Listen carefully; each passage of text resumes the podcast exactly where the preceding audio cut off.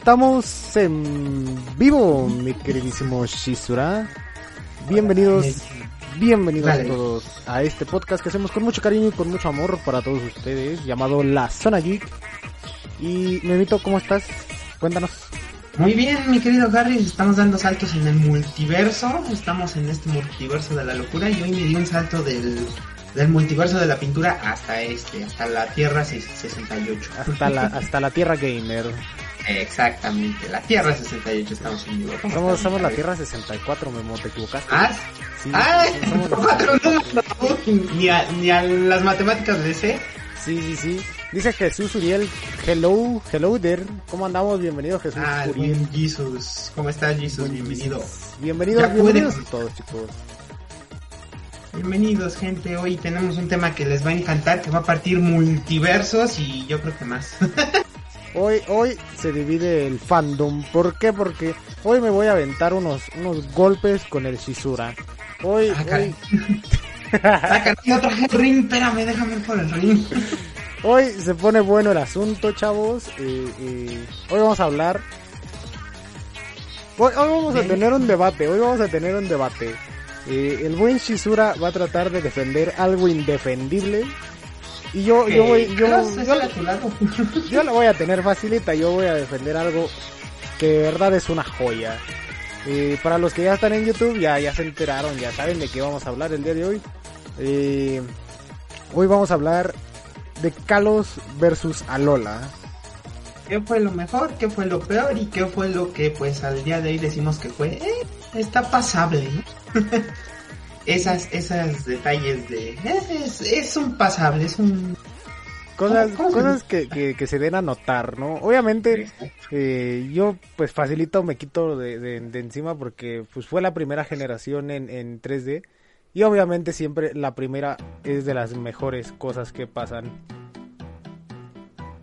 Eh, yo creo que ya ahí es un tema de nostalgia. Eh, Creo mm, Sí. Podría ser, podría ser por nostalgia. Es que mira, aquí te va un detalle. Yo creo que por el tema de nostalgia, justamente abriendo un poquito esto, es una de las razones por la cual actualmente, si vemos un nuevo juego de Pokémon, inmediatamente ya le tiramos hate y ni siquiera hemos tenido información. Véase eh, Espada y Escudo y véase Escarlata y, Púr- y Púrpura, que pronto van a salir, pero pues no han tenido nada. Empecemos Mm. por ahí. Eh, sí, para empezar no han tenido nada y no han, no han anunciado nada en general más que los iniciales, ¿no? Y ya con eso, ya por ejemplo con Walter tuvimos un podcast en el que especulamos y en el que estuvimos platicando qué es lo que podría venir y lo que no podría venir en este podcast, en este, en este nuevo juego de, de Pokémon Escarlata y Pokémon Púrpura. Entonces, para empezar, ¿qué argumentos me puedes dar para, para decir que Alola es bonito, güey? Yo, yo tengo varios argumentos para defender a Carlos, pero tú, empieza tú. Te voy a dejar el Mira. primer golpe. Uf, el primer golpe. Mira, Alola fue una generación que realmente le dio un respiro a, la- a todo lo que es Pokémon. Veníamos de, de Kalos, veníamos de un lugar en donde veníamos incompletos de contenido. Dejaron cosas eliminadas y eso, el, este Eclipse, así se llama. Eclipse ha estado dumpeando los prototipos, no sé cómo, pero ha estado dumpeando esos prototipos y al final del día en esos prototipos ha encontrado que sí había falta de contenido como por ejemplo faltó la historia de los Cigarde desde ese momento iban a meter las células de Cigarde cosa que metieron en la región de Alola pero en Alola le dieron ese respiro por el simple hecho de que este de que ya de entrada tienes cuatro islas de entrada te presentan un nuevo equipo el equipo Skull se llama Skull, Skull. Ajá, y te presentan a la Fundación Aether Sí, sí, sí. que a mi pensar nadie se imaginó lo que iba a pasar con el giro de tuerca de la historia. Seamos honestos. Ese fue un plot twist que la verdad nadie se esperaba desde ¿Quieres- ¿Quieres blanco y negro. un poco de la historia? Espera, bueno, antes de que prosigas, dice José dale. que, que está en desacuerdo contigo en sobre cómo recibieron Galar. ¿Cómo recibieron Galar? Que Mira, lo recibieron eh, con hate. Yo, yo la verdad sí, sí me emocioné la primera vez que vi este Pokémon Espada y Escudo, sí me emocioné, la verdad. yo el problema es que tuve, o sea, sí lo tuve bien presente desde que presentaron a Sacian y Samacenta, pero creo que fue un poco más el cómo fueron presentando todo, fue un poco, creo que no le metieron mucho marketing por decir algo mejor. Siento yo que eso fue como que lo que les faltó, que le metieran un poquito el marketing. Pues marketing sí tuvo un montón. No, Lo, la que, verdad pasa, no. lo que pasa es que no gustó eso de que los Pokémon se hicieran gigantes. Mm, No tanto, fíjate que la dinámica ya lo he visto con varias personas, lo he visto con Articuno, con Mamá Dragona, lo he visto con varios streamers. Y la, dinami- y la dinámica del Gigamax y Dynamax es muy buena.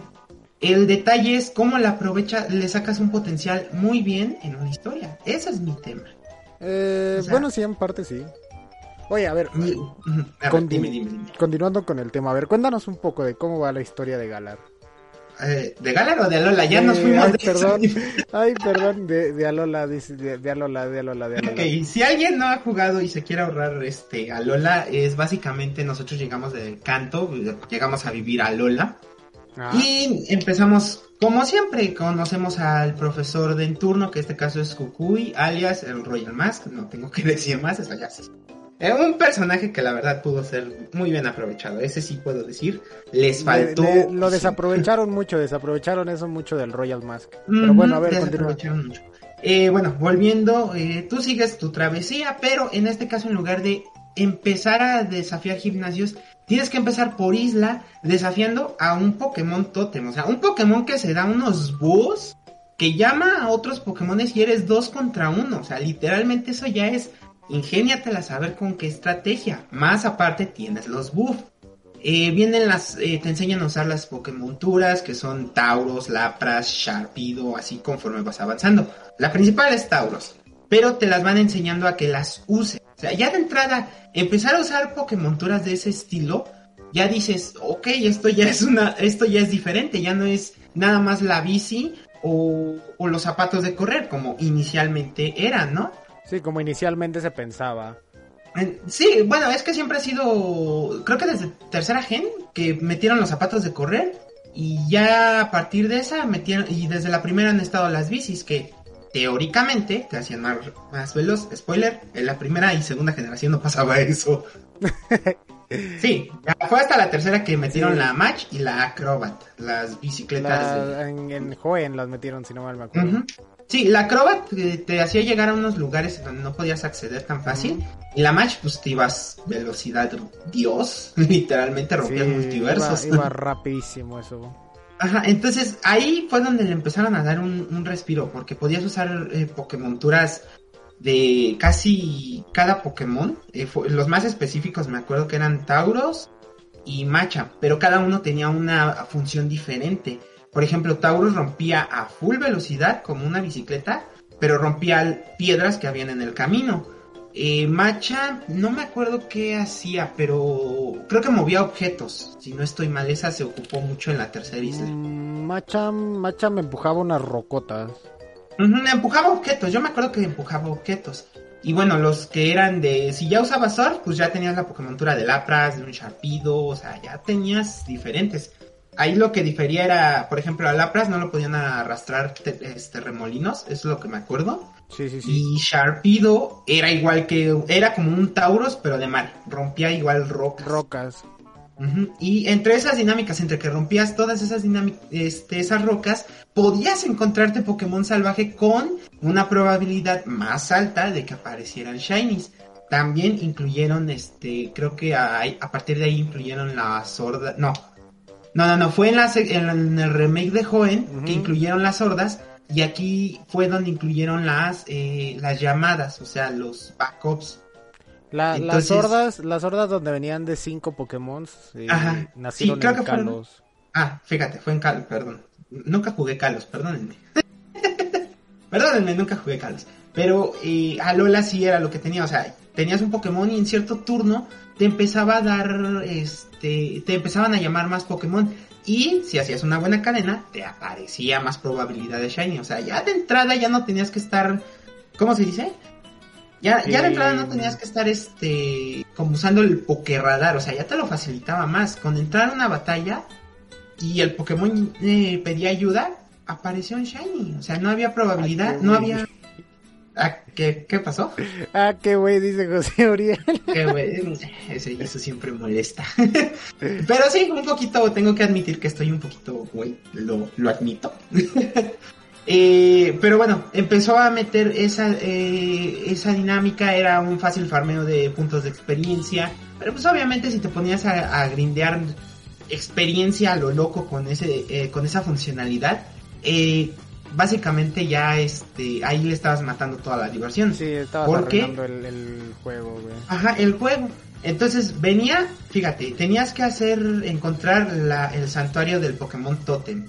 Eh, la batalla contra el Totem era el, un Pokémon gigante busteadísimo siempre a primer turno y que siempre pedía ayuda. O sea, tenías que matar a dos Pokémon de un tiro. Sí, de de dos o tres Pokémon por, por equipo. Ajá, más o menos. Y más el boost, no, pues era dificilísimo. Obviamente, conociendo un poquito de las debilidades, le puedes dar un chance, pero sí era difícil. Yo. Ahí, ahí te va, ahí te va mi primer golpe. Mira. A ver, venga. A Lola fue más fácil porque acabas de decir lo de las debilidades y en Pokémon Sol y Luna eh, quitaron el aprenderte la tabla de las de- debilidades, ya todo era más automático porque dependiendo del Pokémon que traías, te decía si era eficaz o no era eficaz el ataque. Ahí, Ahí abajito, tengo- te- ahí abajito en los ataques te decía super eficaz, poco eficaz, eficaz. Contragolpe, contragolpe. Si era la primera vez que veías el Pokémon y luchabas con él, no, no te aparecía. Eh, exacto, me si era la primera vez no te aparecía. Pero me si estabas farmeando en experiencia, eh, Ah, sí. como acabas de decir, te iba a aparecer siempre, men. Entonces Sí, ahí eso sí. quitaron Esa un poquito una- la dificultad de, de- del juego. No tanto, no tanto porque aún así con- conociendo eso, con el boost que tiene el Pokémon Totem más la llamada, ¿a quién te, te, te das el objetivo? Si acabas con el pequeñito, para llamar a otro, se va a meter otro boost y a ti ya no te dejan más opciones que igual perder turnos si quieres con boost mientras el otro te ataca y el otro, no sé, te puede bajar los stats. Eh, Era muy variado, o sea, sí era muy, muy random. Sí había combates el muy random. sí. Sí, eran combates muy randoms que no sabías qué iba a hacer. O sea, la, aquí lo predecible, aún, con, aún teniendo la fuerza del tipo, era nula. O sea, literalmente tenías que... Fácil, yo reinicié tres veces el primer... El primer... ¿El top. Sí. No, No, era... hombre. Es que había una diferencia. Es que había una diferencia. Sol... Creo que era Sol, era el que parecía Donald Trump. Ajá, y Luna era Raticate. Ajá, no. Creo que estaban Sigue diferentes, sí. Yo me acuerdo que eran diferentes, la No. verdad. No hay ningún sí Raticate líder. Yo me acuerdo que sí, o a lo mejor ya estoy fumado, pero sí, este, sí, sí, o sea, No. principalmente era eso. Ajá, Me estoy tratando de acordar y no, no hay ningún Raticate que fuera Totem. Yo me acuerdo que sí, o sea, y, pero te das cuenta que conforme vas avanzando, después de que vences por milagro al tótem, viene la otra parte, viene que principalmente este, te dan los movimientos Z aprender, o sea, tienes que, con- que conseguir los, los cristales Z, creo se llama. Ajá. Entonces, teniendo una vez eso, te puedes enfrentar al que es el cuidador de la isla o el guard... No, sí, el cuidador, porque el guardián son los tapus. Ah, Fíjate, de- otra mira, dinámica. Los, los eh, tapus son los guardianes. El, el, el cristal Z te lo daba. Te lo daba el líder de, entre comillas, el gimnasio, porque no eran gimnasios, eran pruebas. No, ajá, Eh, por el- eso. es el líder, el que, que- el que organizaba esa prueba, te daba el cristal cuando terminabas la prueba. Hasta ese momento tenías, y él lo tenía desde un principio, porque en los datos encontraron que sí, lo tenías desde el principio y te aplicaba una fea. O sea, ya de entrada, sí te hacían sufrir. Sí decía, si no, el Dice era como una comadreja. Dice Uriel que, que si el Trump era como una comadreja. Sí, Sí. Se, se le hicieron memes de Donald Trump porque parecía Trump con su copetito. Pero en realidad se llama Jungos. El Jungus, el Sus. el Sus ahorita que, están de meme- eh, ahorita que están los memes de la chaviza, el Sus. El sus. Ajá. Pero bueno, o sea, ya de entrada, no es como que tengas el líder de gimnasio. No es... mm, Ok, lo pintan de otro nombre, vamos de acuerdo. Sí, quizá si quieres, sí sigue siendo esa dinámica del líder de gimnasio. Pero al final de cuentas tenías que pasar, incluso había puzzles, esto sí me acuerdo, había puzzles en donde tenías que encontrar tal o cual cosa para el capitán sí, de sí. la isla, tenías que encontrar este, no, que tenías que enfrentarte a algunos para que te dejen pasar a, al tótem, o sea, sí, está, sí tenía su dificultad, no eran solamente batallas, tenías que hacer unas tareas que si no le pusiste atención y, te, y puchabas el botón a lo loco para saltarte la cápsula y decir ya quiero ir a la batalla, Típico obviamente no sabías hacia dónde. ¿Mande? Típico de Genshin. Típico de jugadores de Genshin y de Yu-Gi-Oh! Master Duel, un saludo a la comunidad. Ay, no, una vez que tengo, estoy peleado con ellos, pero bueno. Ahorita, Entonces- ahorita que dijiste eso de que de que había que encontrar cosas para hacer el- los combates de los tótems, me acuerdo de la misión esta de, de, de la selva, que estabas en una selva y que tenías que encontrar que una De valla, Mallow. ajá, de, De Mallow era la, que, la que prueba. sí. encontrabas una valla, que encontrabas no sé qué madres, que encontrabas un hueso y que lo tenías que hacer una sopa y que esa morra cuando hacía la sopa te ponía una trampa porque decía, ah sí, ahora cómetela. Y Ah, cuando sí. te la ibas a comer, por atrás te llegaba un fomantis queriéndote comer a ti, güey. Como man- No, el Lurantis era el que parecía como mantis religiosa. El grandote, ese era el dominante y ese era el que te tenías que enfrentar. O sea, ya de entrada. Y, fí- y fíjate, esto era porque había una secuencia de combates luego. En donde si ibas con un Pokémon y te lo debilitaron, el otro iba a, a darte con todo. O sea, Sí, te, te- se busqueaba cada que te bajaba un Pokémon, se busqueaba el el- Exactamente. Exactamente. Entonces, de alguna u otra forma, sí le estaba dando, sí le está dando a Lola ese respiro, porque sí te está dando un cierto nivel en donde puedes decir, ok, ya lo intenté, no me frustro, pero quiero volver a iniciarlo. Ya llegaste a una curva de frustración, ok, relájate tantito, si quieres vete a grindear, vete a explorar un poco, porque tampoco fue que en medio de esa historia te dejara explorar todo. Tenías que cumplir ciertas condiciones para que te dejaran usar todas las funciones. Sí, ya, por ejemplo, la misión esta del, al- del bosque tenía, se encontraban los tres objetos o los traías en tu bolsa antes de, de que llegaras a cualquier que- a cualquier zona de la jungla, pues ya te- te- prácticamente te saltabas a la cinemática donde hacen la sopa. Sí, básicamente. eh, tenía tenía sus cosillas ahí el Pokémon Sol, pero continúa, continúa con la historia, caballero. O sea, ahí seguía. e- Ese es el tema, porque eh, tenías la prueba de los capitanes. Una. Dos. Tenía, había capitanes que sí te enfrentabas. Yo me acuerdo muy bien del enfrentamiento contra Kiawe. ¿Cómo sufrí con ese Marowak? Sufrí con el Marowak de Alola, fue horrible. Pero ah, estaban las pruebas de los capitanes. Estaban las batallas con Totem. Ajá. Man, No, dime, dime, dime, sigue, sigue, sigue. Y encima de eso todavía para rematar tenías que este que ir a al Cajuna, que era el como el guardián de la isla. el que cuidaba la isla para que viniera Tapu, Tapu Bolo, Tapu Eh, uno de los tapus Tapu. Lily y Tapu Fini. Ujú, Exactamente, o sea, eran como los, no sé cómo llamarlos la pero eran los Cajuna. Entonces, ya de entrada también imagínate, no tenías ni siquiera, no, no tenías ni ventaja con la, con el cristal Z que te daban. Porque, por ejemplo, bueno, o quizás sí, porque la de tipo tierra, antes te daban el de tipo pelea, pero ahora busca un Pokémon que tenga un movimiento tipo pelea y que se lo puedas aplicar. Sí, Y- igual, igual tenías que sacrificar este tu estrategia porque por ejemplo no podrías llevar un cristal Z junto con una banda Focus. Entonces o llevabas banda Focus o llevabas cristal. Y Eso, ajá, te- eso modificaba fíjate, el fíjate. metajuego el de los combates. Mira, ahí te va. Este, pues dificultaba, pero también les daba un, un como un cierto, ¿cómo se le dice?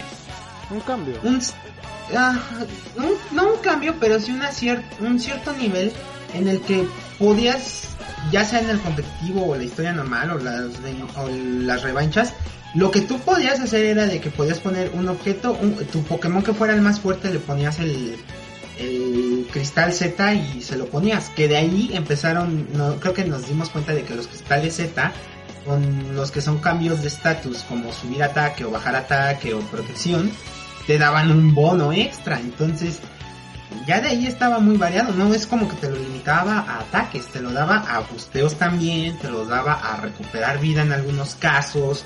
O sea, te estaba dando un respiro enorme esa parte. No tenías que estar buscando en tu en tu mochila, en el caso de la aventura, no podías estar buscando en tu mochila con las pociones y estar Mm, bien si quieres puedes decir pierdes un turno, pero es un turno que aprovechaste para no sé sobrevivir otros dos. Un ejemplo. Ese es el que el- lo que yo más recuerdo Sí, cuando me di le- cuenta. Le, le daba un, un lavado de cara a todo lo que eran los combates. Y Mm. Pero bueno, a, mi defensa, a defensa de Kalos, yo puedo decir que las mega evoluciones también hicieron lo mismo. Porque no solamente era como que tus ataques ya son más fuertes, también aumentaba tu velocidad y aumentaban los stats bases de tu Pokémon y algunos ataques funcionaban distinto dependiendo de si estaba en Mega Evolución o no. Entonces tenía, tenía sus puntos de ventaja y tenía sus puntos en contra también. Porque igual no podías traer la Mega Piedra para hacer Mega Evolución y al mismo tiempo traer una banda Focus o unos restos o algo así. Entonces te, te daba un, te daba un plus el tener la mega evolución, pero te quitaba la posibilidad de armar una estrategia con ellos. Y si tenías, dos, si tenías dos Pokémon que llevaran mega piedra, no podías meterlos los dos al combate, porque solo uno de ellos dos podría mega evolucionar. Era lo mismo con el, perdón, era lo mismo con las, con los cristales Z, o sea, te lo detectaba automáticamente el juego y te decía, oye, ya llevas dos, solo puedes usar una. Vas para atrás. Estaba, estaba, estaba interesante eso de los, de las Vegas pero a ver, cuéntenos sobre la historia. ¿De qué, ¿De qué va el juego? ¿De qué trata el juego? aquí te va nada más rápido un una contra de las megas. Resúmamelo, resúmamelo. Una contra de las megas es que realmente no lo aprovechó en tantos Pokémon que, que debieron realmente ser aprovechados. Eh, Flygon. Eso, eso sí, eso sí. Las mega evoluciones no llegaron para todos los Pokémon. Llegaron en como, como para, los... más especiales o los que sonaban más en la generación. Eh, más o menos, pero más bien yo voy en puntos como por, por favor, ¿por qué me pones un Audino si nadie lo ocupa? Audino es un saco de boxeo para puntos de experiencia como un Blizzard, sí, literalmente. Entonces, realmente siento que sí hubo espacios de mega evoluciones en donde tienes que decir, no, no tan bien. Ahora, eso de estrategias con Mega Audino que son buenísimas. Y Audino era utilizable en los combates dobles. Jamás los... Mira, vi más un Pachirisu que detuvo literalmente a Pokémon Titanes. Sí. lo que vio un Mega Audino. Y los que conocen la historia del Pachirisu sabrán que tengo la razón. Pachirisu, Pachirisu y... ¿Cómo se llamaba el otro? Garchomp. De Garchomp, pero el Pachirisu fue el que aguantó los golpes. Ah, pues es que tenía su habilidad oculta. Está, está, está chida esa estrategia de Pachirisu. Esa fue, esa fue una estrategia muy bien. Pero te juro, yo nunca vi, yo, y te lo digo porque yo un tiempo me dediqué a competitivo y nunca vi estrategias con Audino. Si no eran más que para mandarlos de sacos de boxeo, no en, era para en, combates dobles, en combates dobles sí había muchos megaudinos. Te lo digo porque a mí me gustaba jugar combates dobles con mi Froki y me gustaba llevar a me gustaba llevar, imagínate, me gustaba llevarme a Froki con ah, ¿cómo se llamaba este el ese? No puedo creer que siempre se me olviden los nombres de los Pokémon cuando los quiero usar, güey. ¿Cómo es? ¿Cómo es? El morro este, güey. Ese. Ah, se fue, olvídalo, ya. Bueno, el chiste es que entraba a los combates. No, no, no, soy un asco con la memoria, soy un asco, güey. Bueno, entraba a los combates dobles. Y siempre me tumbaba el Megaudino porque curabas otro pana. Eh, para curar a los Pokémon sí funcionaba muy bien Megaudino. Mira, aquí dice el Megaudino, perdón que te interrumpa. El Megaudino al menos fue campeón mundial en el TSG, exactamente. Sí. En TSG sí, pero en videojuegos no, en VG. No, también en videojuegos era muy útil para hacer este el healer, para hacer el healer del equipo, güey. Pero una de dos, o sabían que traías al healer y eh, es que ese es el punto, o sea, inmediatamente después Malamar, ya me acordé. Metía Malamar. Malamar y Froki, porque Froki sabía votar y Malamar podía tenía una estrategia rara con mi Malamar. De ese Malamar que les platicó Sora hace unos hace unos podcasts de Pokémon atrás. Ese Malamar al que él le tiene miedo, es el con el que entraba competitivos. Ah, sí, eso sí lo veía. Malamar lo veía muchísimo y era un terror, no Es que, es que era buen combate. Mira, yo traía mi Malamar con. con. descanso. La estrategia era. me pegaban. Yo les pegaba con Onda y con. ¿Cómo se llama el otro? El que es tipo siniestro. Eh, Onda Umbría. Choque Umbrío. ¿Última base? No. Algo umbrío. Dark Pulse, creo se llama. Así Pulse umbrío. Pulse umbrío. Entonces iba, yo con Pulse umbrío y con Psycho, Psycho Corte.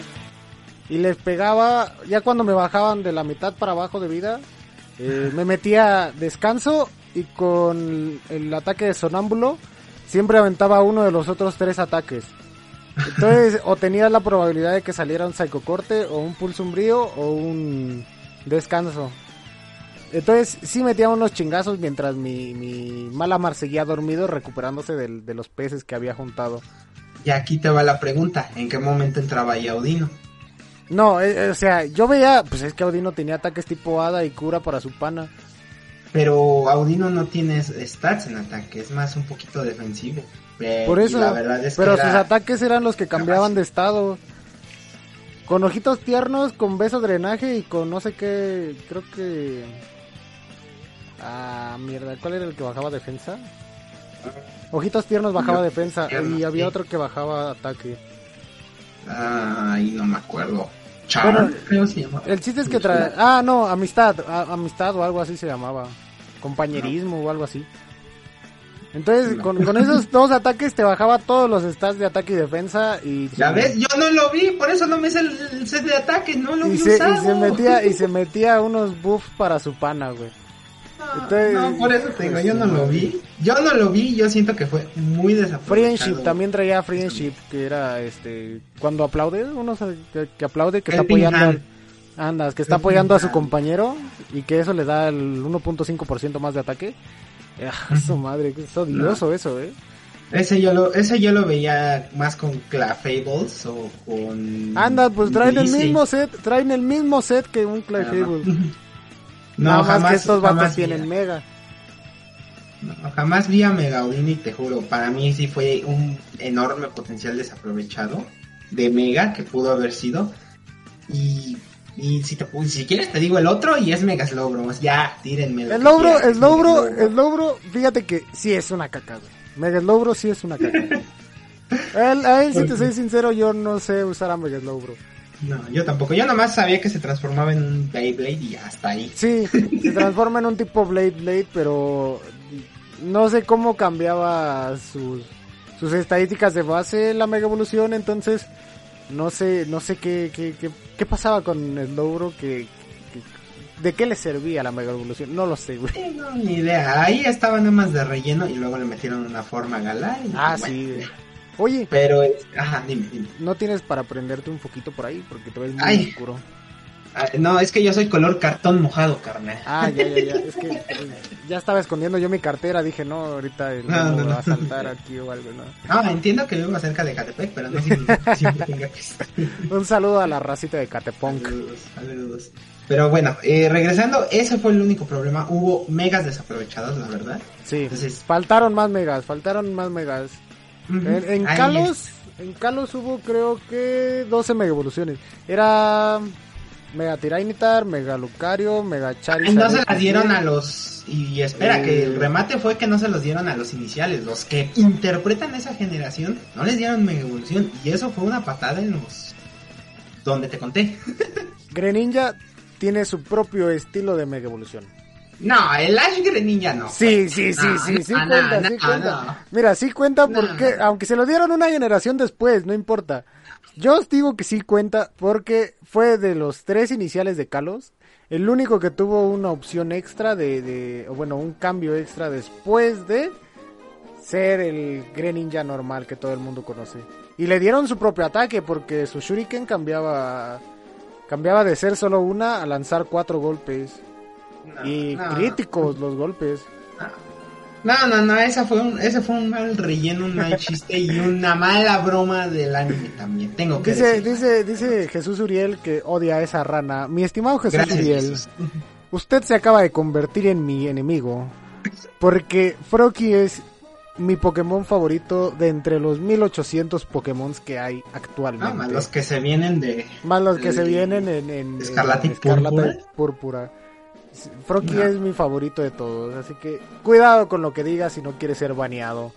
No, pues ya, ya, ya mejor dáselos, este, también dales esa forma al Delphox y dáselos al Chestnut, aunque siento que sigue siendo relleno, o sea, no. Pero, pero ¿cómo les vas a poder dar una, una forma a estos dos chicos que, que ni siquiera participaron activamente en el fandom de, de, Fácil, Pokémon Delphox. Delphox, no tiene... y, y Delphox le das una forma con Serena o un gorrito, no sé, algo así. Ya ves que están también los Pikachu con gorritos de Ash, muy bonitos por cierto. Muy bonitos. Oye, los Sí. Pikachu que se disfrazaban. Ay, esos estaban hermosos. Estaban bien Esos, esos fueron una dinámica. Tus Pikachu, Hermoso. esos fueron de Pokémon De- Omega de- Rubí, ¿no? Y Ajá. Alfa Zafiro. Que Pero los disfrazabas de científico, de muñeca, de luchador. Estaban bonitos. Estaban muy bonitos. Esos, esos sí siento que sí, sí fueron muy olvidados y muy desaprovechados. Que sí, Sí, los también. debieron traer más adelante, pero pues. Pero cada sí pasa. quien, ¿no? Creo que hubo un capítulo en el anime en el que sí salieron. Creo. No estoy No, seguro. sí, sí, hay- sí existen como dos capítulos de eso, que creo que hasta el Pikachu de Ash interpreta uno. Eh, te mentiría, Después- te mentiría si te dijera, porque no vi la generación de Alola. Dice Jesus, pues baneame, no le temo ni al Zuckerberg que te diga Memo. no, no lo banees, es, Nah, es. Aquí no baneamos a nadie, es un lugar abierto para que todo el mundo No, es que venga y, y platique lo que, sus anécdotas, sus historias. Es más, si ahorita tienes anécdotas de Pokémon de Pokémon XY y de Pokémon Sol y Luna, pues cuéntanosla y aquí platicamos sobre ello. No se valen furradas, ¿eh, Jesus? Sí, no, no, se, valen no se valen cosas de furros, ¿eh? eso sí lo omitimos. Entonces, bueno. este, a ver, Regresando un poquito a Lola, este, la historia básicamente gira en que una chica rubia llamada Lily s- tiene en su Pokémon a un Cosmo que lo apodan en español, yo me acuerdo porque era Nebulilla, o Nebulilla. Nevi, o Nevi creo se llamaba, No, pero de ahí salió un chiste, de ahí salió un chiste muy hermoso porque fue el, el chiste de que lo meten a la bolsa cada cinco minutos, o sea, fue Sí. chiste. Fue un meme muy, muy utilizado por la comunidad de Pokémon. En Sí, la, la, la quemaron a más no poder. Eh, eh, creo que este sí tengo que aceptarlo. Este fue un fuerte, de, débil de, de Sol y Luna. Pero fue el que introducían mucho a Lily. Pero no le daban un, cierto desarrollo conforme tú avanzabas en la isla. Nada más la veías y ya tenías que ir a rescatar al chingao Nevi. Ya, a Nebulilla, te, perdón. voy a, te voy a contar, en realidad eh, la historia no va sobre ti. La historia de Pokémon Sol y Luna va sobre la chica esta. Sí, o sea, tú eres, tú, eres Lily. el, tú eres el protagonista del juego, Sol es el, el protagonista, el que estás, el personaje jugable. Pero Ajá. la historia en sí no se basa en ti. No, no, tú, tú eres un No niño es que acaba que de llegar no. al pueblo y quiere hacer el reto Pokémon y ya. Es que aquí te va, no es que, que se trate de enfocar en, en un prota, nunca ha sido así, casi nunca ha sido así, sino que ha sido más por las organizaciones y la liga Pokémon, pero nunca en ti, eso es un hecho. Eh, aquí el detalle es que cada, casi cada momento te metían a, a fuerzas a, a, a Lily con algún problema con el Nebulilla, con que si se escapó de la bolsa y ya fue a molestar al Team School, con que si no obedece, o sea, Ajá, o sea, el, el chiste, fíjate, ese era como una misión secundaria. Rescata al Nebulilla que no quiere volver a la bolsa. También Lily que traía repelentes ahí. No manches, Lily. Piénsale un poquito. O sea, Eh. ¿a qué metes un Pokémon ahí con repelentes? Oye, ¿y te, te acuerdas del meme de, de que Nebulilla pesaba 9.999 toneladas? No, esa era su segunda evolución Cosmo M. No. Nebulilla Ah, que 2.0, se- sí. Sí, que se volvía chiquito, ¿no? Sí, como dormido, no sé, pero era sí, sí, sí. 2.0. Y que pesaba una tonelada y que Lily lo traía en la bolsa. y- Ah, Fíjate, o sea, ahí empezaban las cosas. Bueno, ahí seguían las cosas ilógicas de Pokémon, ¿no? Sí. Pero bueno, ya como, eso sí, lo que sí va aportando a la historia es que conforme vas avanzando, vas conociendo, por ejemplo, a la Fundación Ae- Aether, vas conociendo, ya empiezas a conocer un poquito sobre los ultraentes, y un poquito por ahí le pegaron una puya ahí al, a lo que es este, a lo que tratan de explicar de universos paralelos. Que de ahí viene que empezaron a dar este al Greninja Ash en la demo. Ajá. Perdón, pero el Greninja Ash no, no, no, no me, ca- no me cala. Este. Te da envidia También- porque era utilizado en el competitivo. ¿Mandé? No. Ay, un trueno y pa' su casa. Nah, hombre, que un tren para Pa' su casa. No, no, No, no, no, no, no. Bueno, Lo hacía ese prosigue. charrón. Pero bueno, este, el punto es que conforme ibas avanzando, conforme ibas con las pruebas, con los, este, con los retos de los capitanes, conforme ibas enfrentándote a los cajunas, este, ibas descubriendo la verdad detrás de quién era el bueno, quién era el malo. Obviamente también conocías al Team Skull, conocías este, ay, ¿cómo se llama? Ah, a Guzma, Guzma, no, Guzma. Guzmán. Ah, cierto, aquí en Ajá, México a se Guzmán. llama Guzmán. Olvídenlo. Este, nunca me ha gustado la traducción de español a España, perdónenme. Pero bueno, este, vas conociendo que él también le tiene un cierto rencor, no solamente a, a, a Royal Mask, a Cucuy, o sea, vas conociendo trasfondos de historia, tras, vas conociendo, aparece este Gladio, Gladio es el mejor personaje de la vida, la verdad.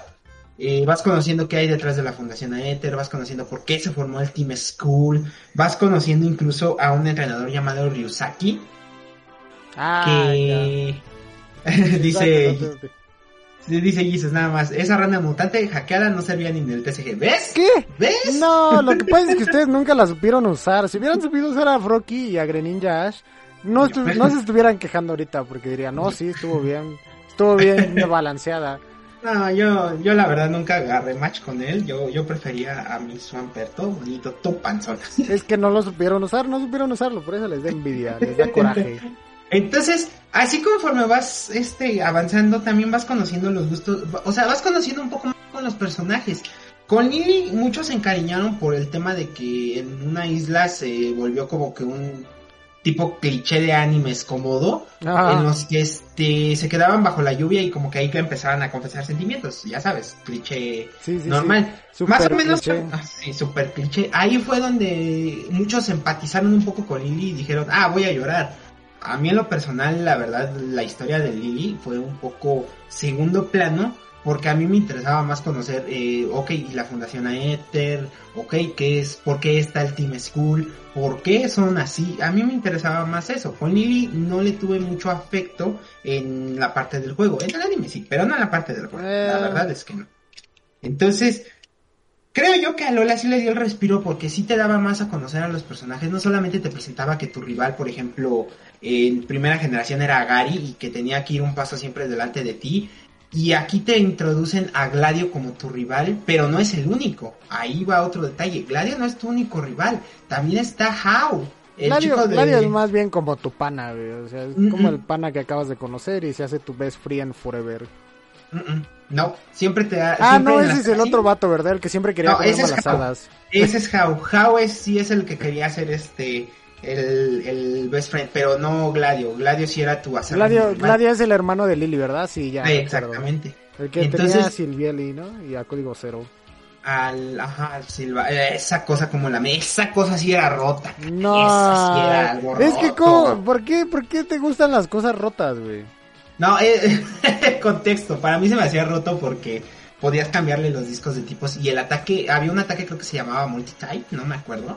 Era un ataque que cambiaba conforme el disco. Es decir, le podías poner un tipo, un disco tipo agua y esa madre te hacía rayos. O sea, en singles y en dobles esa cosa sí te hacía en singles era odiadísimo, güey, porque sí. ¿En dobles también? ¿En dobles también? No, en singles yo lo odiaba porque esa cosa te podía bajar a todo tu equipo, te podía hacer un 6-0. Ah, ahí está, fíjate.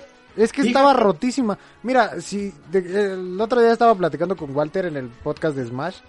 Eh, y decía, es que si tú tienes un personaje súper roto en tu juego, el competitivo va a estar desbalanceado porque todos van a querer usar ese personaje y sí, Y sí, efectivamente, yo cuando obtuve a mi Silviali y cuando obtuve a mi código cero, lo evolucioné a código cero, eh, y pude cambiarle los discos y, cambiarle las habilidades, eh, sí estaba súper roto, yo también lo, lo, lo, llegué a usar.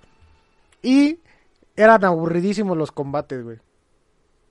Bueno, aquí te va. Silviali contra otro Silviali era aburridísimo, güey. Código cero contra código cero. Mm, el, el único detalle aquí es que tenías que llevarlo y yo me acuerdo muy bien, tenías que llevarlo normal, pero aceptaba diferentes ataques, o sea, no se, no se quedaba como normal, sí aceptaba, según yo, ataques de tipo fantasma eléctrico, todo eso. Muchos lo llevaban normal y llevaban este ataques multitype, o sea, o, multi, multielemental, ¿no? En los doubles, con llevarlo con un solo disco que fuera sinergia, ya la armabas. Esa era la estrategia. Pero sí había un counter y creo que me acuerdo era Piukumuku.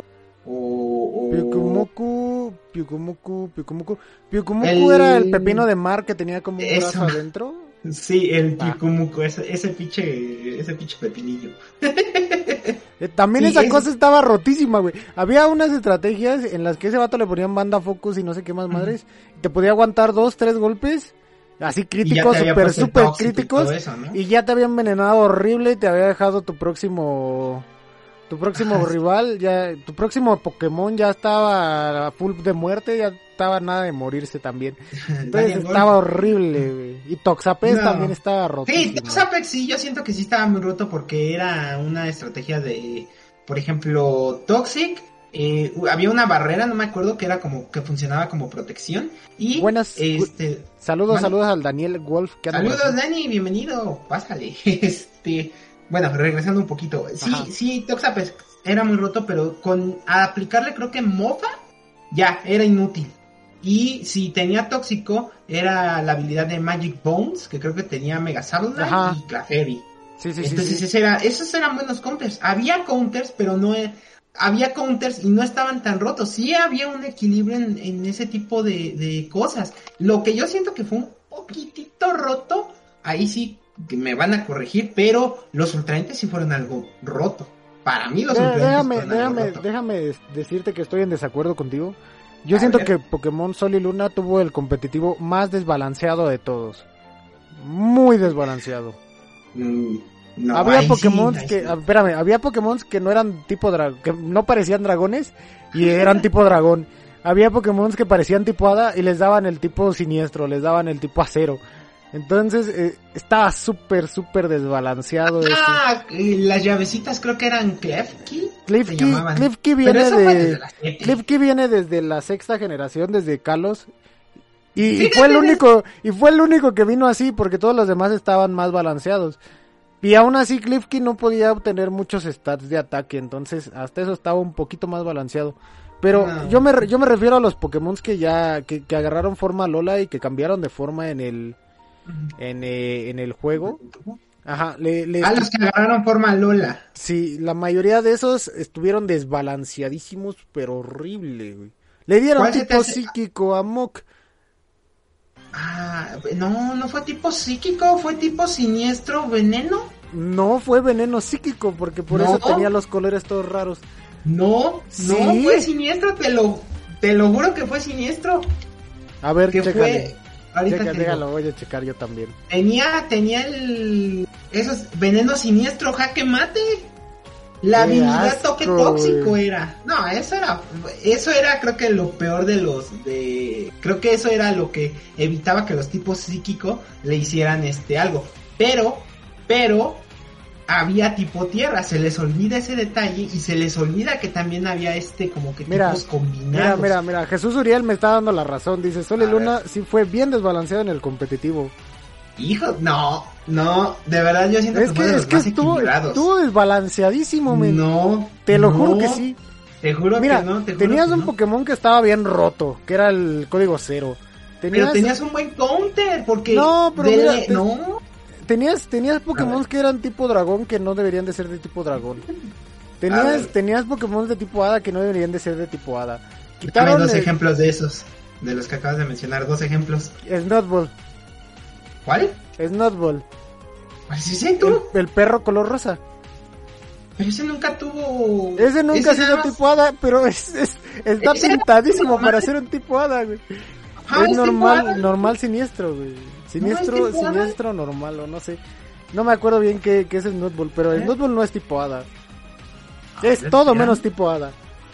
A ver, espérame, espérame, espérame, vamos a investigarlo. A ver. Ah, ¿Es tipo? Harry dice. Es tipo hada, sí, es No tipo es hada. Y su evolución, En Alola Es- no es tipo hada. sí, es, es, es tipo hada. No, Sí, en Alola no. Sí, es no, hada le quitaron, puro. le regresaron, le regresaron el tipo hada en Galar. No, Y en, Kalos era tipo hada, pero se lo quitaron en Alola. no, No, Te juro que no. Neta que sí. te juro que no. Neta que sí, te lo juro. Y, a- y a- ¿No? y así como ese te puedo dar un chingo de ejemplos de Pokémon No, que estaban bien mira. desbalanceados. Uno que sí te puedo decir que no tenía ni chiste de ser dragón fueron los Executor de Alola. Eso sí, no les encuentro el dragón. ¿En dónde? ¿De dónde le saco un dragón de esos pinches Le, le dieron, le dieron, le dieron tipo electro a los Gyudoch. Por la for- Pero eso está mal. Tipo roca eléctrico, un terremoto y pa' su casa. Güey, se puede matar él solo. Ahí está, eso O sea, no es o sea, desbalanceado. está, es, es débil contra sí mismo. Es, es débil. Ahí está, ¿dónde está el desbalanceado? ¿Cómo, ¿Cómo vas a permitir que un Pokémon se mate con un ataque él solo? O sea, es, es débil contra sí ¿Sacrificio? mismo, güey. Sacrificio. Es roca eléctrico, un Está, está, está desbalanceadísimo, güey. No, desbalanceadísimo. está, no, te juro que está más equilibrado. Te juro que está más equilibrado. No creo. Sí, te voy a explicar por qué. Porque, sí, porque aquí te va ahora mi punto. O bueno, acaba tu punto más bien y ahorita te doy el porqué del mío. Quiero de lo que fume el Harry, dice, dice el Que Jesús Jesús. A ver, ¿por qué fue desequilibrado? Quiero saber esa. Porque, mira, para empezar tenías al, al Código Cero, que era un Pokémon que estaba roto en todos los tipos que puede hacer, ¿no? En todos los, en todos los... Sí, en todos los tipos que, que podías poner al Pokémon estaba rotísimo. Ahora bien, tenías a los Ultraentes que estaban igual de rotos, o peor. Tenías eh, los legendarios que estaban rotísimos también y que eran súper fáciles de conseguir. Ujú. ¿Qué más? Tenías que tenías los, los ataques estos los de los Z los bailes, Ajá, lo- el mo- los movimientos Z. ajá, los cristales Z que te daban un bufo horrible de velocidad al principio. Entonces, si tú al principio del combate ponías un movimiento Z, o sea, ibas a lanzar movimiento Z, te daba a ti la prioridad. Y eso pues siempre era un stock menos para, o sea, siempre te daba el stock. Podías, imagínate, estabas en un combate de, de tres Pokémon contra tres Pokémon. Llegabas y tu primer Pokémon de rival te avienta un, un ataque Z. Y tu primer Pokémon ya se fue al drenaje porque ya te lo mató de un movimiento Z, güey. O le queda con un PS si traes a un Pokémon La con, banda Focus. con banda Ujú. Focus o con habilidad de robustez. O Mimikyu. o Mimikyu. O, te- o o Mimikyu. Mira, Mimikyu también está rotísimo, güey. Porque trae unos stats de ataque especial, pero No. salvajes. Trae unos ataques ¿Tú salvajes. lo viste en, especial. atacante especial? Sí. Yo lo vi siempre en atacante físico. Y siempre era este Caratoña. Siempre era Caratoña. Es que tam- depende de cómo lo buildees, porque también, ah, podías cambiarle los stats y, la, las habilidades dependiendo Ah, de la qué chapa dorada. ¿no? Sí. Sí, la chapa. Fíjate, eso, eso tengo que decir que fue un buen punto. Y negativo al mismo tiempo. No, espérame. Fue un punto bueno y un punto malo eso de la chapa dorada. Porque, eh, por ejemplo, era más difícil conseguir Ibes y Eves en, en Kalos y en el remake de Joven. Porque tenías que farmear hordas. Oh, sí. Ajá, tenías que estar Y con las dependiendo, hordas. dependiendo del Pokémon que te salía en Horda, eran los stats que subía. Ajá, los puntos base. Pero eh, Mimikyu era físico. Gracias, Jesus. Gracias por poner el ejemplo. No, a mí sí me tocó, a mí sí me tocó ver Mimikyu en especial. No, No, sí me, sí me tocó to- verlos, porque me pegaban con su con su ataque Z. ¿Ves que tenía uno donde te metía dentro de, de su bolsita, güey, te empezaba a ese, Ese, era ese tipo fue especial. Ultra güey. Luna. Ese fue hasta el momento en que llegaron a hacer Ultrasol y Ultraluna. Y ahí, ten- y ahí sí voy a tirar hate. Ahí sí tengo que decir que estuvo mal. Pero sigue. Entonces, a mí sí me tocó verlo en, en modo especial, en Ah, modo especial. ataque especial, ajá. ¿Qué, qué más aparte de eso? A ver, ¿qué otro punto? Ya con eso estás desbalanceadísimo tu, tu modo competitivo, güey. Ahí está. no, no está desbalanceado. Siempre había counters para todo, de verdad, había counters para todo. Eh, que podías usar los, los movimientos Z para bufearse. No eran todos en específicos y no se veía más que un único Pokémon y era el Pokémon que más rápido podías hacerle este frente, que era Eevee con su movimiento Z. Y era el más rápido al que podías tumbar o robarle los stats. Así de sencillo, porque llegó Marshadow. Recordemos que Marshadow... Marshadow. Entonces, recordemos que no está desbalanceado. Código Cero también tenía su, su counter a fuerzas. Eh, Mimikyu, igual, o sea, todo tenía counter. Voy de acuerdo que formas a Lola sí estuvo... Sí, hay cosas que yo digo, ¿cómo le pones un Executor de Alola el tipo dragón? Hazme el favor. ¿De dónde le ves el dragón una palmera? Dime tú, Harry, ¿dónde le ves el dragón No, una pues no. palmera? Estaban bien fumados. Sí, sí, se fumaron algo, yo quiero de algo. O a lo mejor fueron a viajar a Hawái y un chamán Ese- ahí. Ay, Memo, eso no era un caramelo raro. Exacto, exacto. Dice, lo de la chapa dorada está en conflicto interno porque solo la usé en mis tapus. Fíjate, otro que se la sabía. Otro que sí se la sabía. Es que, Ahora- es que podía estar, ay no, est- mira, te voy a dar Dilo, un dilo. punto del por qué está balanceado el Pokémon de Carlos, el Pokémon X. A ver, ¿por qué? Para empezar, lo único que te daba buff eran tus mega evoluciones y no te podían matar de un solo ataque. Podían matarte a lo mejor de dos, ¿no? Entonces el primer stock siempre o lo podías salvar o con mucha suerte salía primero tu ataque. Si él no iba a poner su mega evolución. Eso sí, te daba un buff de velocidad y de ataque y de defensa física. Dependiendo de... También recuerdo Dependiendo que... también perdón. del Pokémon porque también te podía Ajá. dar o defensa especial o, o ataque especial. Sí, sí, sí, de eso sí me acuerdo bastante. Por ejemplo, Mewtwo tenía sus dos, sus dos modalidades, que era atacante físico y atacante especial. Eh, No, si, si no mal, si no mal me acuerdo, Mega Mewtwo X es el que es atacante físico. Si Ujú. no mal me acuerdo. Sí, sí, y el Mega Mewtwo Y era especial. Sí. Entonces este, tenía, tenía esas modalidades. Para empezar, no nada más te decían, ah, es que este es atacante especial y ya se queda así. También lo podías volver atacante físico. Entonces eh, tenía un balanceo más estable en qué tipos de Pokémon eh, eran tipo hada, qué tipos de Pokémon eran tipo dragón, qué tipo de Pokémon podía ser tanque, te- qué tipo de Pokémon era tu atacante principal. Eh, en los en, en los ataques estos que bajaban estadísticas estaba más balanceado también porque podías ir llevando la cuenta de de, de tus de tus ataques eh, de, de, del- de las estadísticas que ibas bajando. Entonces eso te- también le daba un plus ahí al, al balanceo del juego. Y como tal no había Pokémones rotos. Si te soy sincero no había Pokémones rotos en, en Pokémon XY si acaso si acaso Sigarde y Mewtwo pero nada que te estoqueara de, de- de- desde un inicio, llegando y tu Mega Mewtwo y te estoqueaban un, un punto, güey. Ahí va, ahí va el gancho derecho.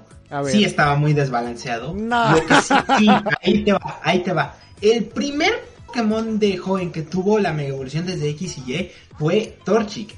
A esto súmale que agregaron la habilidad oculta de Speed Boost. O sea, ya eso de entrada es rotísimo. Ya Pero estás de acuerdo que Blaziken siempre ha estado busteado en velocidad. Ese güey siempre ha tenido un chingo de velocidad. Aún así, o sea, ¿para qué quieres más velocidad? ¿Para qué le das más velocidad a algo que ya es teóricamente más rápido? No No, sé. eso, ya era, eso ya era meter a un Ninjask, protección, a este, un Y boost llama o esfera, ¿no? recuperación. Ah, sí, o sea, eso, eso no, no, eso fue rotísimo a más no poder, de verdad que eso Pero, fue- pero bueno, estoy de acuerdo que eso fue en Omega Rubí y Alpha Zafiro. En No. Pokémon X no estaba Mega, Mega Blaziken. No, sí estaba. Las megas de los de Joven llegaron hasta Joven, hasta su No, remake. las Sí. dos, las dos megas que llegaron de joven, hasta el remake de joven fueron la de Sceptile y la de Swampert. Blaziken ya estaba desde X y Y. Y me acuerdo porque había un una funcionalidad llamada el Holocaster o el Holo Event, no me acuerdo, Ajá. que básicamente usaba la realidad aumentada, te ponía una, no, una waifu, no sé se qué, llama. no sé, pero te ponía una waifu y te decía, el evento de tal va a finalizar en tanto tiempo. Y, y siempre te remarcaba el Torchic. El Torchic fue el primer lanzamiento de eventos de X y Y. Fue el Ya, ya, primero ya me acordé, ya me acordé, ya me acordé. Ya me acordé. Esa mega evolución llegó primero a XY porque iban a hacer los lanzamientos de Joven, de los remakes de. Joven. Entonces eh, me- sacaron ese Torchic de evento, ya me acordé, güey. No, Sí, cierto, ese, tiene ese razón. Torchic fue el primer evento. Fue el primer evento de X y Y desde su lanzamiento. Fue el primerito. No, fue, hasta que iban a salir, fue hasta que iban a salir la, las... No, Los te lo voy a demostrar. Te lo voy a demostrar. Chécalo, Pero bueno, chécalo. Pero bueno, ahorita, mira, ahorita lo checo. Regresando al punto, esa cosa estaba muy desbalanceada porque todo lo que veías en un competitivo era... ¿Y co- qué pasó? acabo de leer el, el comentario de José Uriel, dice... Talonflame, Garchomp que no falta en, en cada En cada generación. gen. Blaziken en Mega es una bestia. Greninja fue el más injusto de los tres iniciales. Mega Lucario se jugaba bastante. Pero está. estás de acuerdo, estás de acuerdo que todo sí fue el primer evento, dice, pero yo estoy seguro que fue el primer evento para los los juegos de de Calo de joven. No, fue el primero de X y Y, fue el primero de X y Y. Pero ahí está, hasta allí se está diciendo, el talón con Braveberry, no me acuerdo qué otra cosa, pero eso ya estaba rotísimo. Eso ya entrada rotísimo. Pero sí Ahora, podías matar un Talonflame. Dependiendo No. de qué objetos No, trajera esa tu cosa Pokémon. era, esa, esa O cosa si metías primero tu mega, güey, le podías dar en su maraca. Y es que ahí, y es que ahí está el problema. O sea, solo podías meter la mega una vez. Sí, sí, está- sí. bueno, vamos. Pero tu Pokémon bien. se quedaba evolucionado todo el combate. O sea, y aunque lo guardaras y lo volvieras a sacar, seguía mega Sí, evolucionado. se quedaba en esa forma. El único problema es que te lo mataban y ya no podías usar otra. Sí. Y si la gastabas por misplay o alguna otra cosa así, pues ya es una estrategia arruinada. Entonces, yo siento que sí, la verdad, sí fue muy desbalanceado por el, la razón del Blaziken, del, del Speed Star, del Speed Boost. Eh, estuvo el Talonflame que lo nerfearon, gracias a Dios, en Omega Ruby, creo, o creo que le metieron una No, actualización, fue no me acuerdo. en, fue en... Pero estaba rotísimo. Pero Eh, estaba rotísimo. Estaba rotísimo es, esa jugabilidad porque la jugaban, si no estoy mal, creo que la jugaban con el Garchomp y con un Mega que curaba, corrígeme si estoy mal. Mm, Pero sí no. era, sí era Talonflame lo que más veías, un Blaziken era lo que más veías y entre Yo- ellos está... Yo sí siempre este, veía Mega Lucario y Mega Charizard. Yo veía más a Mega. Dice, el problema es que los counters de Talonflame se reducían a Tyranitar. Exacto. Tenías Es- que tener un Tyranitar. Y Pues más es que era, si era mira, Mega. Mega Tyranitar tenía su Mega también. Sí, bueno, ese sí fue bien aprovechado. Ese sí fue bien aprovechado. Gracias, Game Game Freak, o quien haya hecho el juego. Gracias por meterle una Mega Tyranitar. Gracias. Pero sigo diciendo, está desbalanceado de verdad. O sea, ya de por sí le metes a. le metes eso, le metes a Greninja, que de los tres iniciales fue el más usadísimo. Ahora si la tienes Pues con la es que fue el mejor del- porque estaba bonito, güey. Bueno, eso no te lo voy a discutir porque pues es gusto de cada quien. Pero, este, pero Estaba tenía la habilidad oculta de multitype. Y Multitipo. cuando su- Ajá, y el multitipo era demasiado roto porque si sacabas un agua y tú sacabas un hierba y este tenía Ice Puño Beam, hielo. un- o sí, puño hielo, yo me acuerdo que era Ice Beam. Puede aprender Ice Beam y Puño Hielo. Yo Cualquiera. me acuerdo que era Ice Beam. Ah, Granizo Pero también es- puede aprender. Granizo también, fíjate, usabas cualquier ataque que tú usabas ya tenías que cambiar la estrategia, empezabas a cambiar la estrategia y cualquier ataque de todas formas que utilizaba Greninja era imparable literalmente. Me dice Jesus, bonita mis Lo vamos a censurar eso último, pero si quieren verlo, pues vénganse al, al chat de YouTube. Veanlo en la repetición o vean. Sí, véanlo. Sí, eso Eh, está censuradísimo. Dice, yo era feliz con mi Charizard Y, dice. Eh, Fíjate. Charizard, Charizard Y era cambiaba de tipo porque hasta Eh, eso podía cambiar de tipo dependiendo dependiendo de la mega evolución que utilizabas. Charizard siempre ha sido de fuego volador y, Y cuando cuando hacías la mega evolución Y, No, X. no, cuando hacías la X. mega evolución Y cambiaba de fuego No. psíquico. No, nunca fue fuego psíquico. Sí, ¿no? En la en la, No, en la de Y no. cambiaba. No, la de Y. Y no cambiaba, la que cambiaba era la X, era El dragón, dragón fuego. fuego. Ahí sí cambiaba fuego dragón. Ahí sí cambiaba. Y este, Yo me acuerdo bien porque a mí me gusta más Pokémon X que Pokémon Y. Entonces ahí les puedo decir que sí cambiaba de, de, de Sí, sí, su, segundo, había- su segundo tipo. había diferencias de versiones. Entonces, este, fíjate, yo me acuerdo, yo también me acuerdo ver mucho a los Charizard Mega, a los dos, porque los dos sí lo aprovecharon. Ajá. Vieron cómo aprovecharlo. Entonces yo decía, o sea, si llevas a uno, llevas al otro, pues ¿qué onda ahí? Fíjate, fíjate que Este- Mewtwo no fue tan utilizado a pesar de que tenía esta misma modalidad de... de ¿Carnal, iba- qué jugabas? ¿Eh? ¿A las canicas? No, no era tan utilizado en el competitivo. Ah, Bueno, es que en ese entonces todavía existía la regla del competitivo de no llevar este De no llevar legendarios. legendarios, ¿no? Sí, pero aún Pues, así... obviamente. Aún así si ibas con tus panas y te aventabas unos combates. Ah, sí, el- con los panas. pero con los panas no hay pex. O sea, Sí, con los panas yo, yo, yo, yo vi que no los utilizaban mucho, güey. ¿Sabes? Antes tenía, tenía una costumbre, aquí en la Ciudad de México hay una, hay una... Por eso me gusta mucho Pokémon XY, porque me trae muchos recuerdos de, ese- de esa época en la que era feliz y no Sí. lo sabía. Y este, bueno, ya voy a empezar como viejito, entonces este, en mis Venga, tiempos el Pokémon XY se jugaba. Eh, me acuerdo que me iba aquí a la Ciudad de México, en la Ciudad de México hay una plaza que, que venden computadoras y cosas así. No voy a decir el, no voy a decir el nombre para no darles publicidad. Bueno, no, el sí, gol no es gratis. ¿eh? El gol no es gratis, Sí, el- sí, no, no. Entonces iba ahí y en la parte de arriba vendían cosas de, de anime y de ese estilo, ¿no? Entonces yo iba, iba con mi 3DS, me aventaba un viaje de dos horas, imagínate, los domingos. Eh, ah, pero valía la pena. sí. Cherry, hola. Hola, Cherry, Perdón, Bomb, ya llegó bienvenida. Cherry. Bienvenida. este, dale, dale. me aventaba, me aventaba mi viaje de dos horas para llegar allá a esa plaza. Y subía y en la parte de arriba estaban los videojuegos. Y me sentaba a comer ahí algo o tomarme una coca acá. Y de repente sacaba mi 3DS y me veían y decían, no, pues que un combate, que qué Pokémon trae, no, pues que traigo el X, no, entonces vamos a echarnos un combate, que la chinga. Y así, güey, todo el día y me llevaba mi cargador. Y todo el día hasta las 6 de la tarde me regresaba a mi casa, güey. No, pero eh, valía Era, era divertidísimo, era divertidísimo, a mí me gustaba. Era y por eso te digo, casi no utilizaban a Pokémon, por ejemplo Mewtwo, que tenía esa dualidad también. No lo ocupaban tanto, ocupaban más a Charizard. Mira, aquí hay un comentario de Jesus que dice, de los Mewtwo, el Y era el más usado y cuando nos, nos dejaron, cuando dejaron usar a los legendarios en los torneos nunca faltó, es cierto, porque Mewtwo Porque sí tenía un super boost. Exacto, dice, adivinen quién salió temprano de la uni, este alguien llamada. Berry, Alguien que se apellida Bomb. Que se llama Bob, sí, yo creo que tú, ¿verdad? Pero bueno, eh, volviendo un puntito, ya nos contó una bonita anécdota Harry, Eh, yo creo que esa fue de las más bonitas, la verdad. Sí.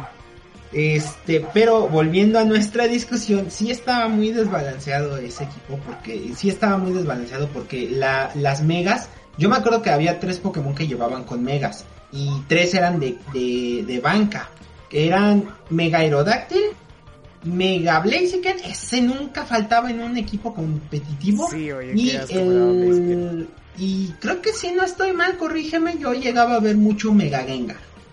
Am, pues sí había, ver sí, mucho había, Gengar. sí había- sí había varios, pero no eran así como que lo más popular para, lle- para llevar así en, en competitivos. Es que, mira. Gengar también tenía muchas desventajas. Porque creo que fue ahí cuando le quitaron lo de poder volar. Mm, ah, la levitación se la quitaron para el Gengar de Alola. Ah, entonces ahí sí traían todavía Gengar. Porque es- ese era muy útil, porque era el counter de los Tyranitar. Sí, levitación era, era este, era un gran, co- fíjate, o sea, a- de ley llevaban a Gengar, pues era un, un perfecto counter contra un terremoto. Sí, sí. Teniendo la Omega, pues, ¿en qué momento te van a hacer daño? Saca otro fantasma, si es que no te lo tumba antes, porque llegaba un, o un No, es que el problema, el problema de Gengar es que al ser la mega, el speed le busteaba a cuatro niveles, Sí. creo, y busteaba el especial a dos. Sí, daba mal. cuatro niveles de velocidad. Entonces, fíjate, o sea, ya de, ya de entrada esos bufos ya también eran rotísimos. Y siento yo que en Alola no fue tanto el detalle de los, de los bufos, sino que fue armar una es- UST. ¿UST qué? ¿De qué hablas, Jesus? Eh, en Sí. español, por favor. Uts, Este, dijo. En, en Alola lo que fue fue que sí deja, fíjate, dejaron de utilizar una mega y un movimiento Z, o sea, ya de, de- Ya de entrada estaba desbalanceadísimo, No estaba desbalanceado. Imagínate, fuera, fuera de que podías aplicar un movimiento Z, podías usar un movimiento, una, una mega evolución al- en el mismo combate. O sea, traías dos eh, como atacantes principales y siempre traías un tercero, pues, ay, por si me matan a uno, ¿no? Entonces, eh, estaba desbalanceado Mira, eso, mira. Memo, No, no, no, no, no está, no está desbalanceado. Mira, en singles podía funcionar. Dice, ustedes eran mancos, ¿verdad? Mega Gengar perdía la levitación y Gengar jamás fue counter de Tiranita. Pues Ah, es lo que te caray, a ver. decía, que ahí fue cuando le quitaron el espérame, modo de espérame, levitación. espérame, espérame. Espérame, no, según yo siempre tuvo levitación. No, con sí tenía Sí. levitación, pero se la quitaban, güey. Con la no, mega. No, no, Sí, porque ¿Con la acuérdate que Gengar-? Que Gengar salía del suelo, güey, con su mega. Ah, no, eso- eso es ah, Eso es en Galar, güey, eso es en Galar. No, olvídate, me Sí, equivoqué. en, esa es la gigaparición, su Sí. habilidad. No, según yo. según No, pero sí se la quitaban, sí se la hasta- quitaban. Pues yo me acuerdo que se la quitaban, por eso te lo pregunté, dije, no, pues yo me acuerdo que le quitaban. Yo me acuerdo que no se la quitaban. Sí, sí, sí. Yo me acuerdo que no se la quitaban, porque por eso fue que, y de hecho llegó mucho hate a Sol y Luna cuando sí se la quitaron realmente, porque sí era un, un counter muy roto, o sea, no podías, no podías hacerle nada a ese carnal. Era Eh, algo Tenías que tener tu estrategia. abusado. Ese es mi punto. En Alola fue lo mismo. En Alola fue una estrategia más grande porque tienes el movimiento Z, tienes la Mega. Era impredecible qué es lo que iba a hacer tu oponente. No, si sacaba por... no, espérame, estaba- espérame, espérame, espérame. Ahí te va. Si sacaba a Blaziken con la habilidad oculta esta de Speed Stir, tú ibas fiado de que podía ser un, un Blaziken Mega. Y ya con eso te iba a dar un gane, ¿no? Tú ibas fiado. pero boom, te saca un Mega, un Blaziken con movimiento Z. Y tú con, por hacerle counter sacas o gastas el movimiento Z o el Mega. O sea, era impredecible la estrategia, realmente eso era impredecible. Dice, estos Sí, mocosos tratando de... Sí, es lo que iba a leer. Estos mocosos tratando de enseñarme las antiguas escrituras. bueno, es que uno se llega a equivocar, men. Pero bueno, Sí, pero te ya, digo, ya hablamos un poquito era- del competitivo de, de- de estos juegos. Ya Ajá. ustedes decidirán si está roto o no traer dos habilidades especiales en un solo combate. Mm, Eh, está roto. Yo digo que Está si roto. está roto, No, Memo yo, dice que no. yo, yo digo que no está roto porque yo ya te dije que era, era literalmente impredecible la estrategia. No sabías con qué iba a hacer tu, tu siguiente movimiento el, el oponente. Y Mm. un mis, es, esto era la única oportunidad de ganar. Un misplay y ganabas. Eso era lo único que te hacía ganar. El que se equivocara el otro vato, güey. Ajá, eso era todo lo que necesitabas.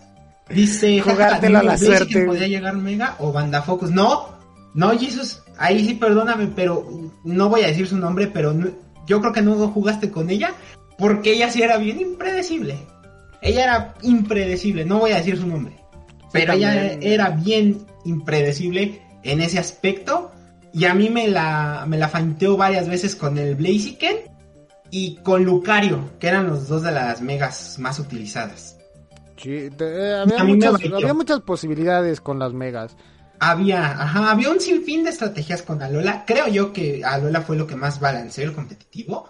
Eh, no sé, déjenlo ustedes en los comentarios. Este, ¿Qué opinan al también. respecto? ¿Qué opinan al respecto? Formen equipos de 5, formen equipos de 5 y debatan. Pero yo siento que Alola no fue roto y Kalos, en contrario, sí lo fue. Sí lo fue porque tampoco fue que agregaran las otras megas al inicio.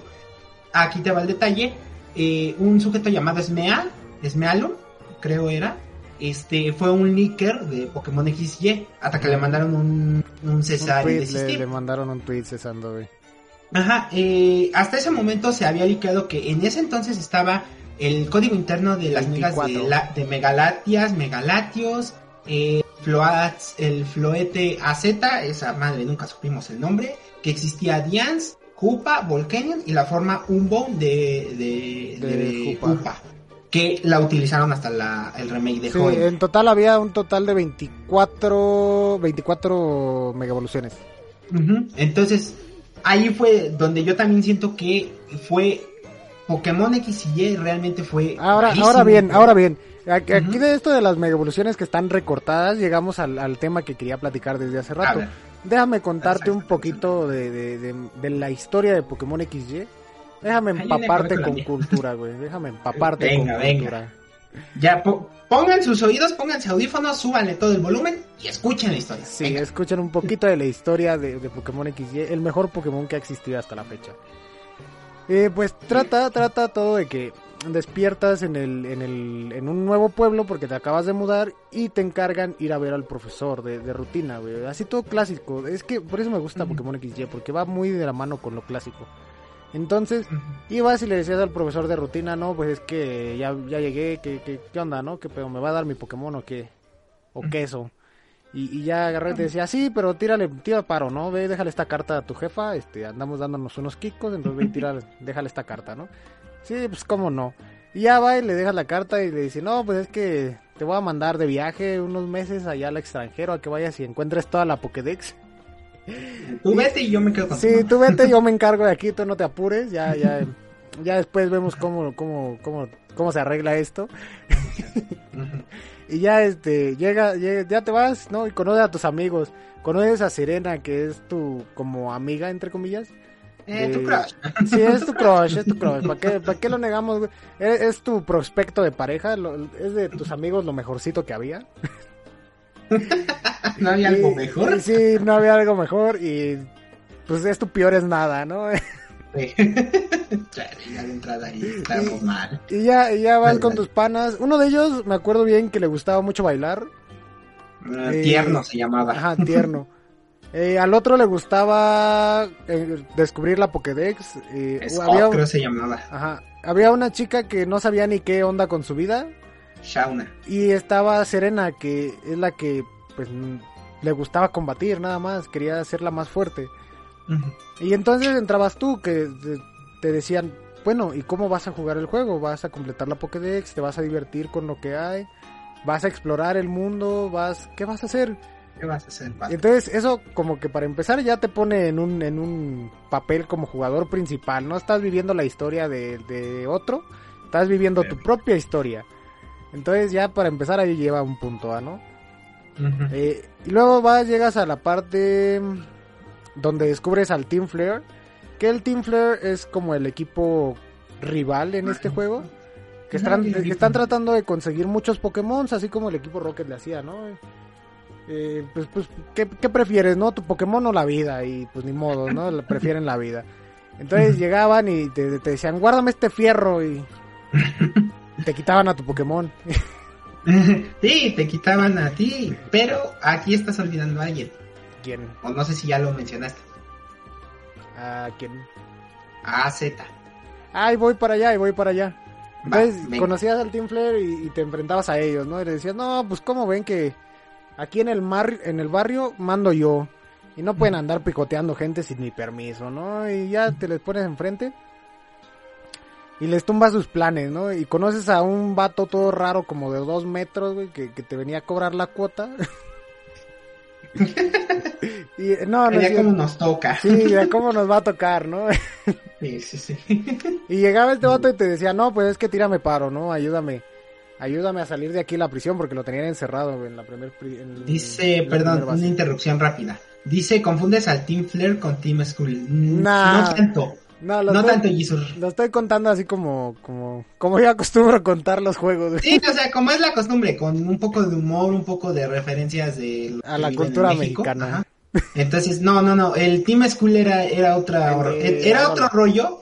Ajá, era el Team Skull, casi siempre se la pasaban rapeando y casi siempre querían al Pokémon porque eh, pues, se les hacía fuerte, entre comillas. Sí, ahí, ahí, ahí es a donde voy. El Team Flare estaba buscando los Pokémon porque quería activar el arma definitiva. que es el arma definitiva? Pues hace un chingo de años para atrás había habido una, una guerra, una guerra Pokémon entre dos naciones que ahora conforman Kalos. Entonces esa guerra perdió muchas vidas y Z que acabas de rescatar de la cárcel en la que lo tenían encerrado el Team Flare eh, sacrifica a su Flavivi que era un Flavivi color negro con rojo. Ah, negro con rojo, era azul con rojo. No, era negro. No, azul con rojo. Era el Shiny, búscalo. Entonces, eh, su Flavivi se sacrifica dale.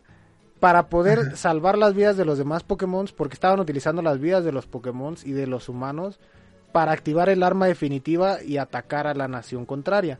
Entonces, eh, Flav- su Flavivi se sacrifica para destruir esta arma, desactivarla y dejarla muchos años inutilizada, que es ah, al pueblo este donde llegas y hay unas piedrillas ahí como tipo eh, Stonehenge, así más o menos.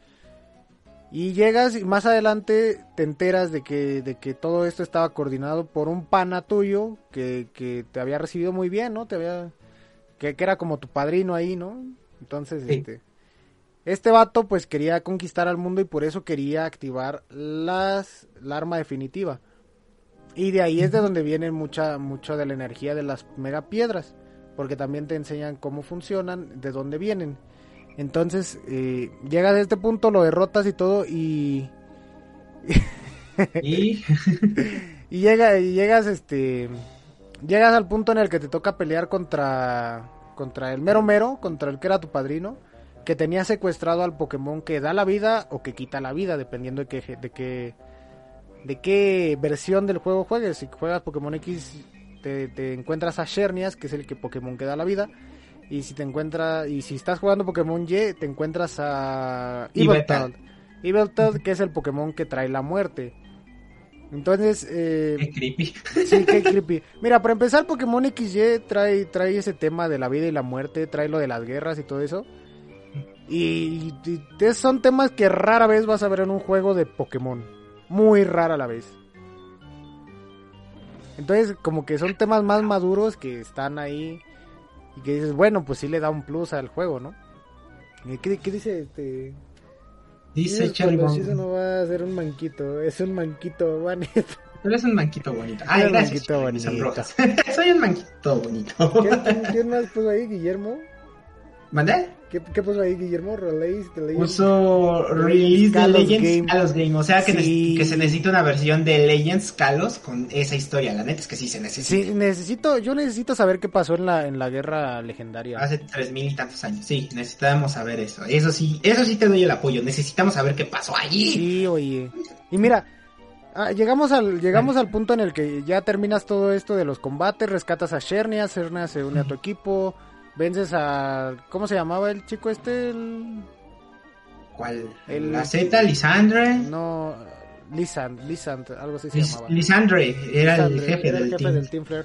Eh, rescata, vences a Lisandre y, y llegas a la liga Pokémon. En la liga Pokémon conoces a Dianta, que era tu, tu pana, era la MILF del juego. Entonces, este, pues sí, estaba, estaba... El peor campeón de la existencia. Sí, la verdad es que estuvo muy fácil ese campeón. Sí, es, fue, fue- la verdad es que Dianta, perdóname, fans de Dianta, fans de quienes se les hizo difícil, Dianta no era material de campeón. Sí. Realmente no era material de campeón. Te lo puedo creer Lisandre, Lisandre sí, pero Dianta no. Estaba, Perdóname. estaba más difícil lo- los cuatro que venían antes, ¿cómo se llamaba? Los, Es los Elite 4. los la, la cuatro élite. Sí, estaba Elite más difícil que, que Dianta en sí. Sí, tristemente esa era la realidad. Sí. esa era la realidad.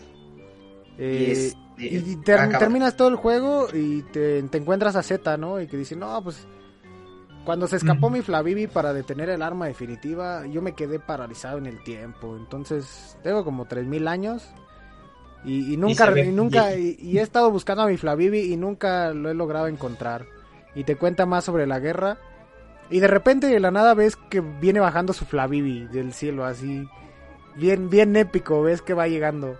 Y llega con él y le dice, bueno, pues ya, bueno, no le dice, ¿no? O sea, como que da a entender que él de- deshizo sus errores.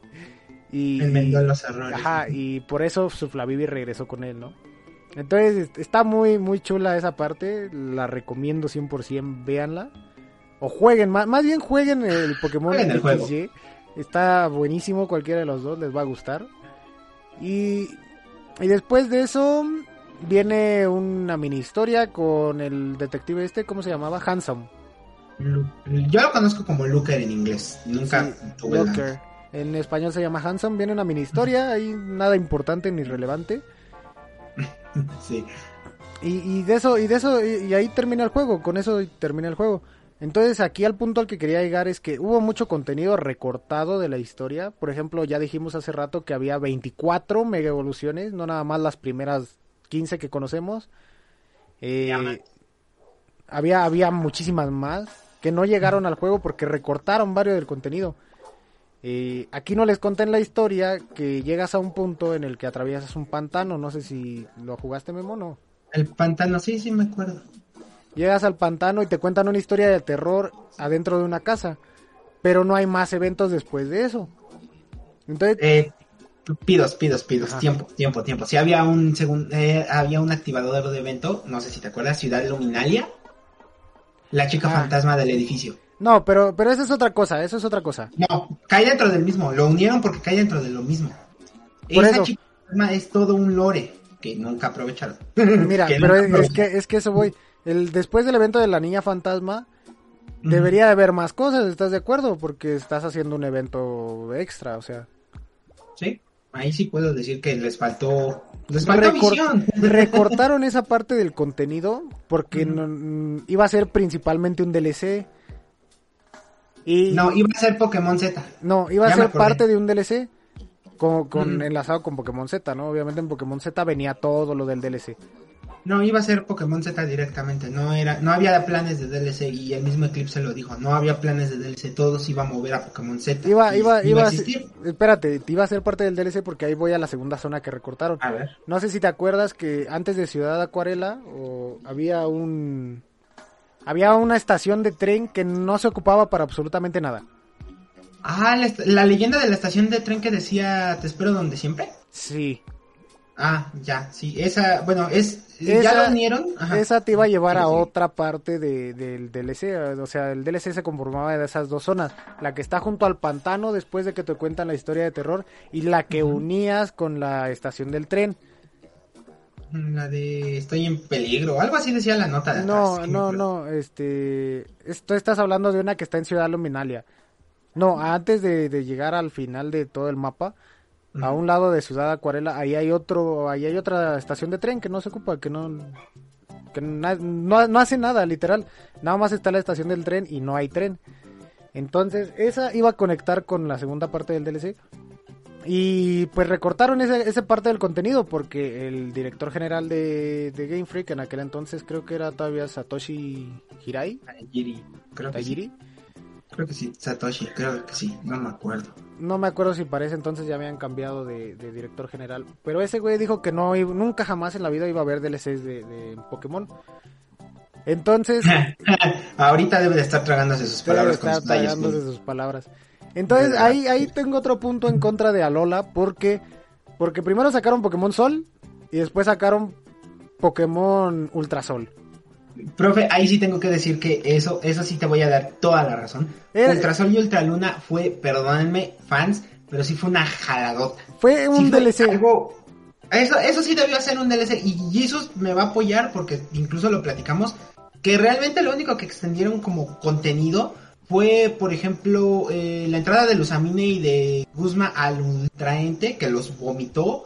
Fue la historia, más o menos fue un poco lo que recapituló cien- que era Necrozma, porque en Sol y Luna nos dejaron abierto del que es Necrozma. Entonces Ultrasol y Ultraluna nada más agregaba el que era Necrozma, metía Corres y como mucho metía el, el after story del, del Team Rainbow Rocket. Ese, ese after story fue el mejor. Pero siento yo que sí debió ser un DLC. Eso sí, no te lo voy a negar para nada. Ultrasol y Ultraluna fue la ultra estafa del siglo. Y perdón la palabra, pero déjame, por no decirlo más feo, eh, lo compramos. La verdad. Lo peor del caso es que lo seguimos comprando. Y mira, te voy a decir, precisamente por eso mismo de que dijeron que nunca iba a haber DLCs en el, en el juego de Pokémon. Eh, por eso precisamente sacaron otro juego exactamente igual, pero con un final distinto. Con un final distinto y como con dos Con horas dos o tres de... más de contenido. Exacto. Entonces, por eso precisamente fue. Y, y imagínate las posibilidades que hubiera habido si sacaban Pokémon Z y sacaban el DLC que tenían pensado para Pokémon XY. Ok, me lo imagino, lo estoy procesando, pero todavía tengo una pregunta. Hubiera sido estupendo. A mí me hubiera encantado que pasara. Uh, sí, hubiera sido estupendo sin, sin falla, pero aquí va mi pregunta. Si Pokémon Z hubiera sido lo que iba a ser Pokémon X y Y y, y el DLC, ¿cuál, fue el- ¿cuál sería el punto de meter un DLC y mejor meter todo ese contenido en el Pokémon Z como ya habían hecho con terceras versiones? Y nada Hay- más, hay- digamos, migrar tu contenido para que, no sé, por ejemplo, um, si en Pokémon Z ya tenías un Cigarde y, por ejemplo, agregaban lo de la historia de los, de los núcleos estos chiquitos del Cigarde, lo este, tienes dos Cigarde. Ahí te voy, ahí te voy, mira. Precisamente por lo mismo en que Joen, eh, cuando salió en sus inicios, primero sacaron Omega Rubí y Alfa, eh, primero sacaron Rubí y y Zafiro. Zafiro.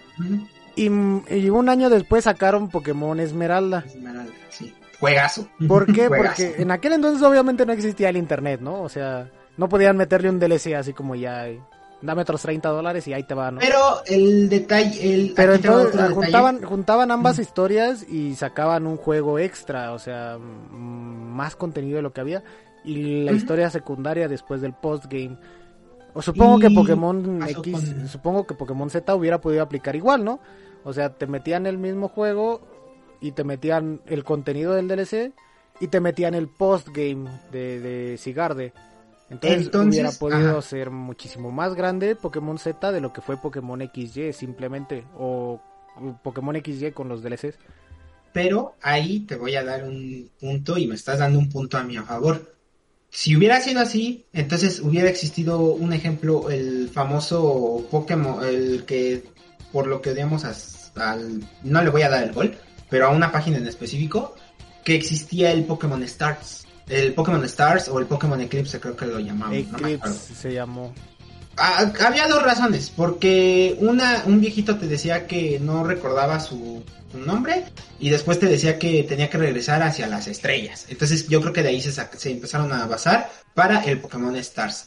Entonces, ahí me estás dando un punto. ¿Cuál sería el punto de meter un DLC si lo puedes meter en un tercer contenido? Así hubiera funcionado igual con Pokémon Sol y Luna y no habernos dado el Ultra Sol y Ultra Luna, que spoiler lo dieron, pero con más contenido. ¿Cuál fue cuál sería el punto de un DLC si vas a volver a meter todo el contenido en el juego, añadiéndole nada más unas horas más extra o unos huecos que dejaste en las primeras versiones. ¿Cuál sería el punto? Ya, tener el, el juego completo, al, o bueno, el contenido, mmm, digámoslo junto. Porque imagínate, Pokémon XY ya existe, ¿no? Eh, sus DLCs existirían y si los compras puedes jugar el juego normal y con los DLCs. Pero si no los compras puedes seguir jugando el juego. Pero regreso a un punto. Ahora, si tienes Pokémon Z, tienes el juego completo, o sea, normal así. Pero te dan el plus de que te dan los DLCs ahora te, aquí un regreso nuevamente. Usualmente lo que también agregaron en Ultrasol y Ultraluna fueron movimientos Z para y, Pokémon nuevos como el Lican Rock. Ajá, el Lican Rock este de, de atardecer. atardecer. Ajá, el movimiento Z del Mimic que tú dices que tanto lo odias y yo siento que fue lo mejor, fue la mejor que se pudiera montar. Este, creo que le agregaron otros movimientos Z a los Pikachu, no me acuerdo. Ajá, electro no, el de los 10.000, no, el de los No, por eso, tenías que aprender electrotacleada para que te dieran tacleada de 10.000 voltios o algo así. Sí, los 10.000 voltios, el que usa Shenron. Sí, que aventaba el Pikachu al cielo y caía. Sí, le dieron, fíjate, le dieron el movimiento Z a los Lycan Rock. Cuando siento yo que ahí debió haber sido a Silvally, pero pues cada ¿no? Dice, punto menos para Lola y el man con las ultra estafas. Eh. Carnal, yo te estoy, yo, yo acabo de decir el punto, y Jesus me va a apoyar, que fueron las ultra estafas. O sea, que eso literalmente sí se pudo haber agregado en un DLC. Así como X y Y, como tú mencionas, Harry. Pudieron nada más agregar ese postgame del Team Rainbow Rocket y si quieres los nuevos añadidos. Vamos a ponerle, vamos a ponerle que en X y Y pueden meterle este lo que iba a ser del Z. Y ahorrarse, el pagar los otros 40 dólares por el juego que ya jugaste, ¿no? 60, exactamente. Ahí sí hubiera funcionado con, con tanto como Sol con Luna como con X y Y. Pero pues, salió Ultra Sol y Ultra Luna y fue una estafa. Entonces, una total pero estafa. Completamente. Y, y ahí fue un poco más la decisión de que decías, de que decían nunca iba a haber DLCs. Spoiler, espada y escudo. DLCs. Entonces, ahí va de nuevo mi pregunta. ¿Cuál sería el punto de sacar una tercera versión como funcionó con Emerald, con Platino? Y creo que ya, porque de ahí sacaron Blanco y Negro 2. Y, eso sí fue, ese sí fue para que veas. Blanco y Negro 2 y fue una buena continuación de historia. No fue solamente agregado, fue continuación de Blanco y Negro. Eh, ahí sí, te creo. Ahí sí te creo que pudieron haber hecho unos, si quieres una versión 2 o un XZ o YZ, así lo también era rumoreado. Pero ahí sí pudieron contar otra historia. Y en Ultrasol y Ultraluna pudieron haber hecho eso, pero no lo hicieron. les eh, faltó visión. Dice Jesus, sí, pero se supone que tú debes defender a Lola porque el por, por lo que es punto menos para Jisoo. Es que yo estoy defendiendo Sol y Luna, porque Sol y Luna fue lo que le dio este el respiro por la dinámica a todo lo que venía de una franquicia de 8 líderes, 16 líderes si quieres por Heart Gold y Soul Silver, y, y, Sol y Luna sí le dio ese respiro a la franquicia porque no solamente te enfrentabas al Cajuna, que podemos decir es el líder de gimnasio, sino que te estabas enfrentando a los Pokémon Totem, ayudas, resolvías puzzles, este, tenías que aprender a usar los movimientos Z, estabas entre el... lo que sí me gustaba de, de Alola, lo único que me gustó es que agregaron los puzzles en los gimnasios, en los entre comillas gimnasios. En las celdas, ajá. Porque, por ejemplo, en, todos los Pokémon anteriores no había habido puzzles así de... Consígueme cosas, tráeme tal cosas, ve y habla con tal persona, eh, encuentra tal objeto en esta zona. Y creo que eso lo aplicaron bien hacia Galar. porque, por ejemplo, en Galar eh, los puzzles son así de... Persigue tantas borregas, eh, que no se te escape ni una. Cae en esta taza que está girando y si caes con donde está el, contendiente, ¿no? Entonces eso sí me gustó, para que veas eso sí me gustó que agregaron. Y es que ahí te digo, Alola fue, eh, sí fue ese respiro, porque incluso tenías las pruebas de los capitanes, tenías el tótem, o sea, tenías todo eso. Tenías batallas continuas, que quién de ustedes es pokefílico. ¡Jesús! ¡Jesús! Ay, Angeloid, eres un caso, güey. Eres la Blue.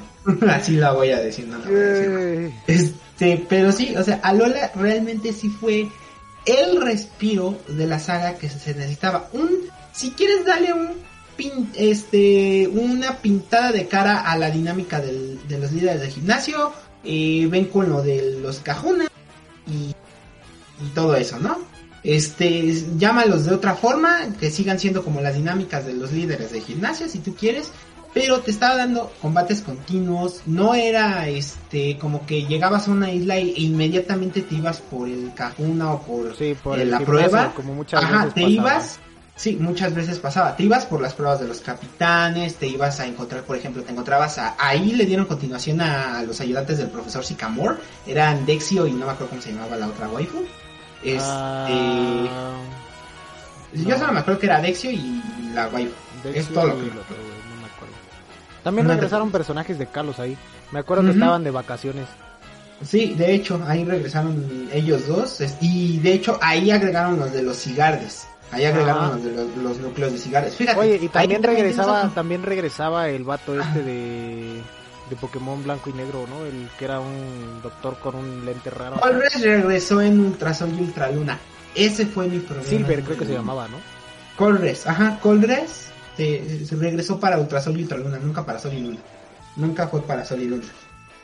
Bueno, pero estás hablando de que es el mismo juego, literalmente. Uh, sí, lo que llamamos Jesus y yo como la ultra estafa. La ultra estafa. sí, la ultra estafa. Así se va a quedar el nombre. Entonces, eh, ahí está, sí, la verdad. Entonces, si hacen, fíjate, si hacen mención, de hecho, entre la historia de, de, de la Fundación Ether, cuando vas descubriendo un poco más te das cuenta de que metieron la historia justamente de que Colbert estaba investigando algo. No mencionan el nombre, pero sí dicen, un científico de Yunova barra Teselia, como gusten llamarla, estaba investigando uno de los fenómenos de aquí de Alola. Ahí te dan otra puntita. Ajá, no, no solamente los ultraentes, sino Necrozma, también Necrozma. Entonces ahí te están dando ya pullitas que, que sí te decían necesita un DLC o algo, necesitamos que este juego tenga un DLC no pasó, pasó la otra estafa, punto.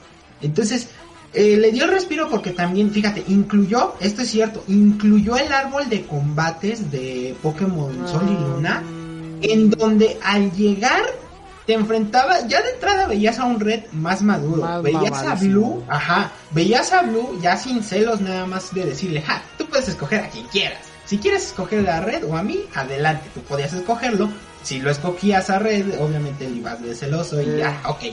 Pero al final del día agregaron eso. En el árbol de combate. Bien tóxico el blue, güey. sí, o sea, toxiquísimo nivel Dios. Red flag, amigos. Este.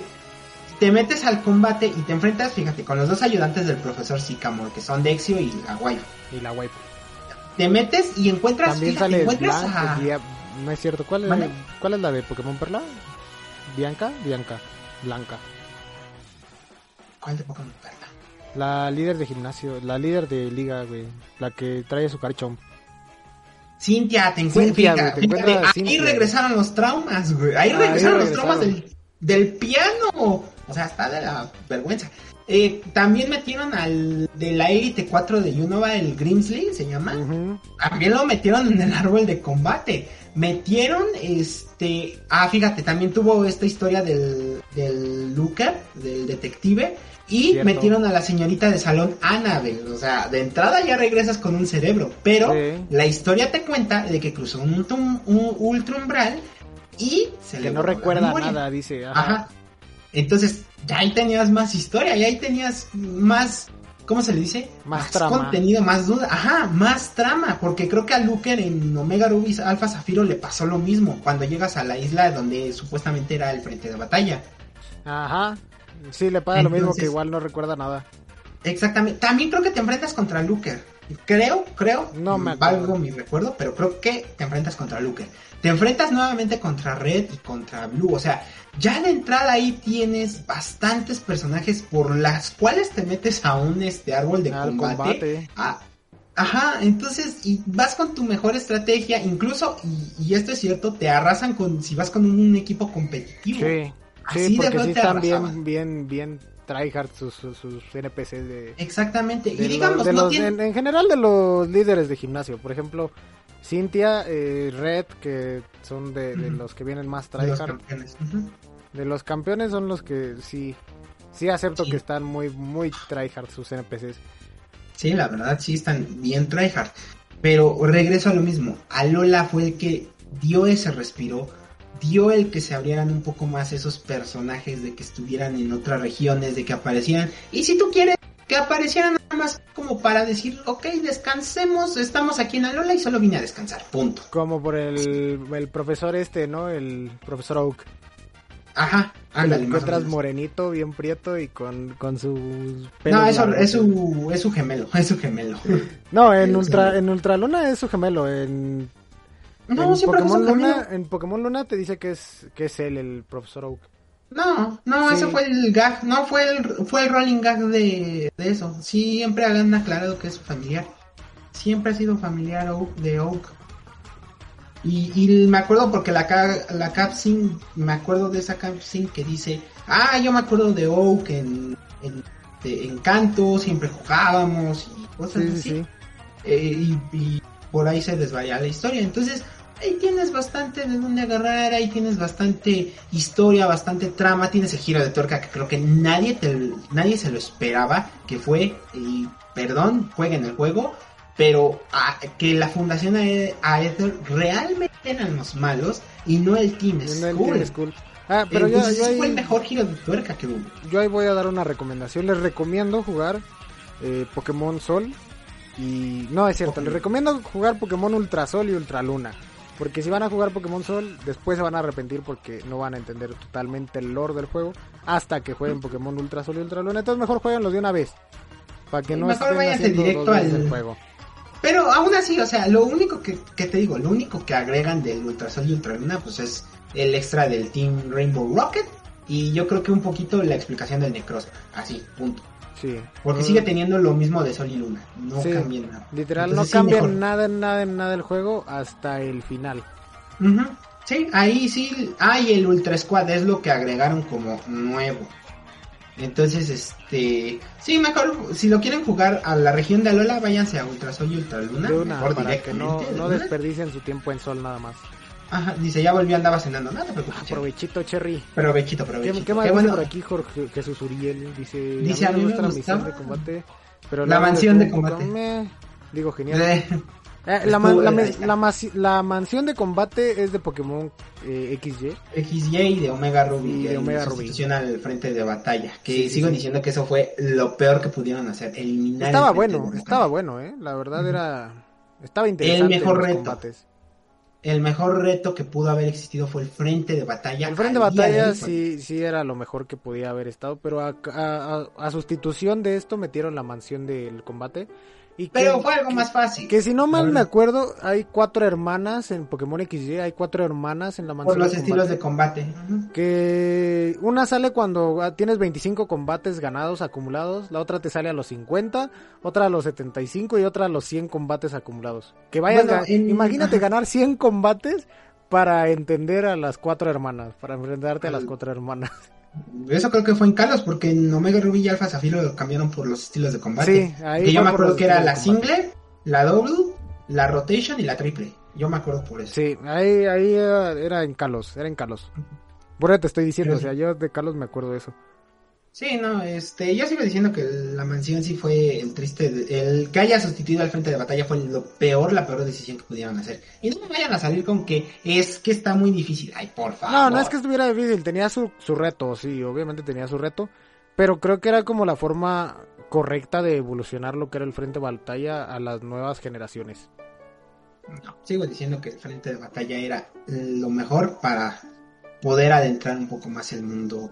Pero bueno, un poquito ya regresando a Lola y rápidamente, es que de verdad El juego, el juego sí tenía como esa, fíjate, la mejor añadida fue lo del campeón, porque eh, tú, tú puedes este, echarte otra vez toda la Elite 4 como en cualquier juego, este, van a venir obviamente súper difíciles, pero el que tú seas el primer campeón de Alola te da una ventaja que tú te sientes en esa silla y puede venir cualquier persona a retarte. Ajá, obviamente, viene- pro- Puede obviamente venir Red, puede venir Ajá. este el profesor Cucuy otra vez, Cucuy, ajá, puede venir O sea, había- eh, Au, Guzmán au otra también. vez. ajá. O sea, había un sinfín, pero aquí te va de nuevo. Si tú ibas con la estrategia nada más de, de- contra los cuatro élites, obviamente el que te apareciera de forma random no sabías cómo acabarlo. Sí, no, te También era un problema. te quedabas menso. Eso fue otra, porque eh, incluso con Kalos, con toda, con todos los en donde puedes rebate, de- rebatallar con el campeón, ya sabías la estrategia y eso era. Pues igual, ah, pa- igual pasaba ¿no? lo mismo en Galar, ¿no? Que por ejemplo ahorita te vas a la torre de batalla y combates hasta, creo que te sale a uno a los 20. Te sale Creo otra vez sale Lionel. Lionel. Ajá, como. Sí, y ya después, este, pues ya no le Te quisieron sale dar más. y- Rose también, te sale su hermano de Olivia. Lionel, Ajá. Te sale Olivia, sí es cierto. Sí, te salen casi todos menos los líderes de gimnasio. Error 2 de espada y escudo. Luego lo flameo. Sí, Luego lo flameo. eh, Ese sí lo tengo. Luego le tiramos hate, luego le tiramos hate a... Pero sí, ya para cerrar, yo lo que te digo, y ya para cerrar, hermano, es porque ya nos extendimos. Sí, güey. Oye, antes de irnos, antes de irnos, la música de Pokémon XY estaba buenísima, men. Buenísima. De hecho, han sonado muchas canciones de Pokémon XY. Ahorita en lo que vamos de podcast. Y ahorita voy a poner otra, ¿por qué no? ¿Por qué no? Pero yo sigo diciendo que Alola sí también tuvo muy buen soundtrack porque identificabas casi cada... Este, le hicieron un remix a la batalla de Red, eso es Ah, un- sí. Uf, eso Esa fue sí me hermoso. gustó, güey. Este, conserva un poco los temas como el de Cynthia, como el de Wally, y fue hermoso también ver eso. Eh, por ejemplo, los temas de Tapu Koko y de los Tapus en general, es un tema épico, demuestra lo, el, te, da intimidad ya, ya una vez que te enfrentas a ellos, porque dices, ay caray, este es el que me va a hacer, este es el que le voy a tener que atrapar o vencer. Y, el tema era genial. El de los ultraentes también estuvo uh, genial, pero el de Ultrasol y Ultraluna. Y el de... Y uno que me acuerdo bastante era creo que de... De, este, de y Lunala, que también era epiquísimo ese. Entonces, Mm, sí, estaba bueno. estaban muy buenos también. Eh, Alola yo siento que sí se lleva, si le tengo que dar una calificación, Alola se lleva el, el 9.8 de 10, siendo honestos, porque fue el respiro que la saga necesitaba. Si quieres, dile un lavado de cara, una ultra estafa, pero fue un, un modo de juego que le dio un respiro, aire completo y que bien puede ser Mira, aprovechado mira, más adelante ¡ay! para el Jesús. Uriel me acaba de dar otro punto, mira. Soundtrack de Pokémon XY mejor que Sol y Luna. O mayor Saquen a que Jesus Sol de y este Luna. Saquen a Jesus de este podcast. ah, no es cierto. Eh, como digo, cada quien tiene su opinión. Yo, yo sí, respeto sí. mucho a ti, te gusta X y Y, yo- pero yo voy a defender a Lola porque fue el respiro, la innovación de la saga. Yo, Dale no, si yo quieres no respeto tu opinión. Yo no respeto tu opinión. Alola fue un asco, güey. Un asco. No, no es cierto. Respetamos No, la opinión de todos. De hecho, cada quien sabe si. si Cada quien tiene su opinión. cada si quien tiene, tiene, tiene su opinión. Hasta aquí vamos a dejar el debate. Porque, como bien Y- dice el memo, ya nos Ya nos. Nada más como último, como último, dejen su opinión En los de comentarios. los comentarios. Ajá, Escríbanos y en mientras- los comentarios, escríbanos en el Twitter. Ah, por cierto, hablando ahorita de Twitter, un saludo a nuestros haters. Ya tenemos haters, güey. Ay, ¿en serio? ¿De El otro dónde? día me mandaron un, un tweet ahí. Bueno, no me mandaron un tweet, me mandaron un direct message.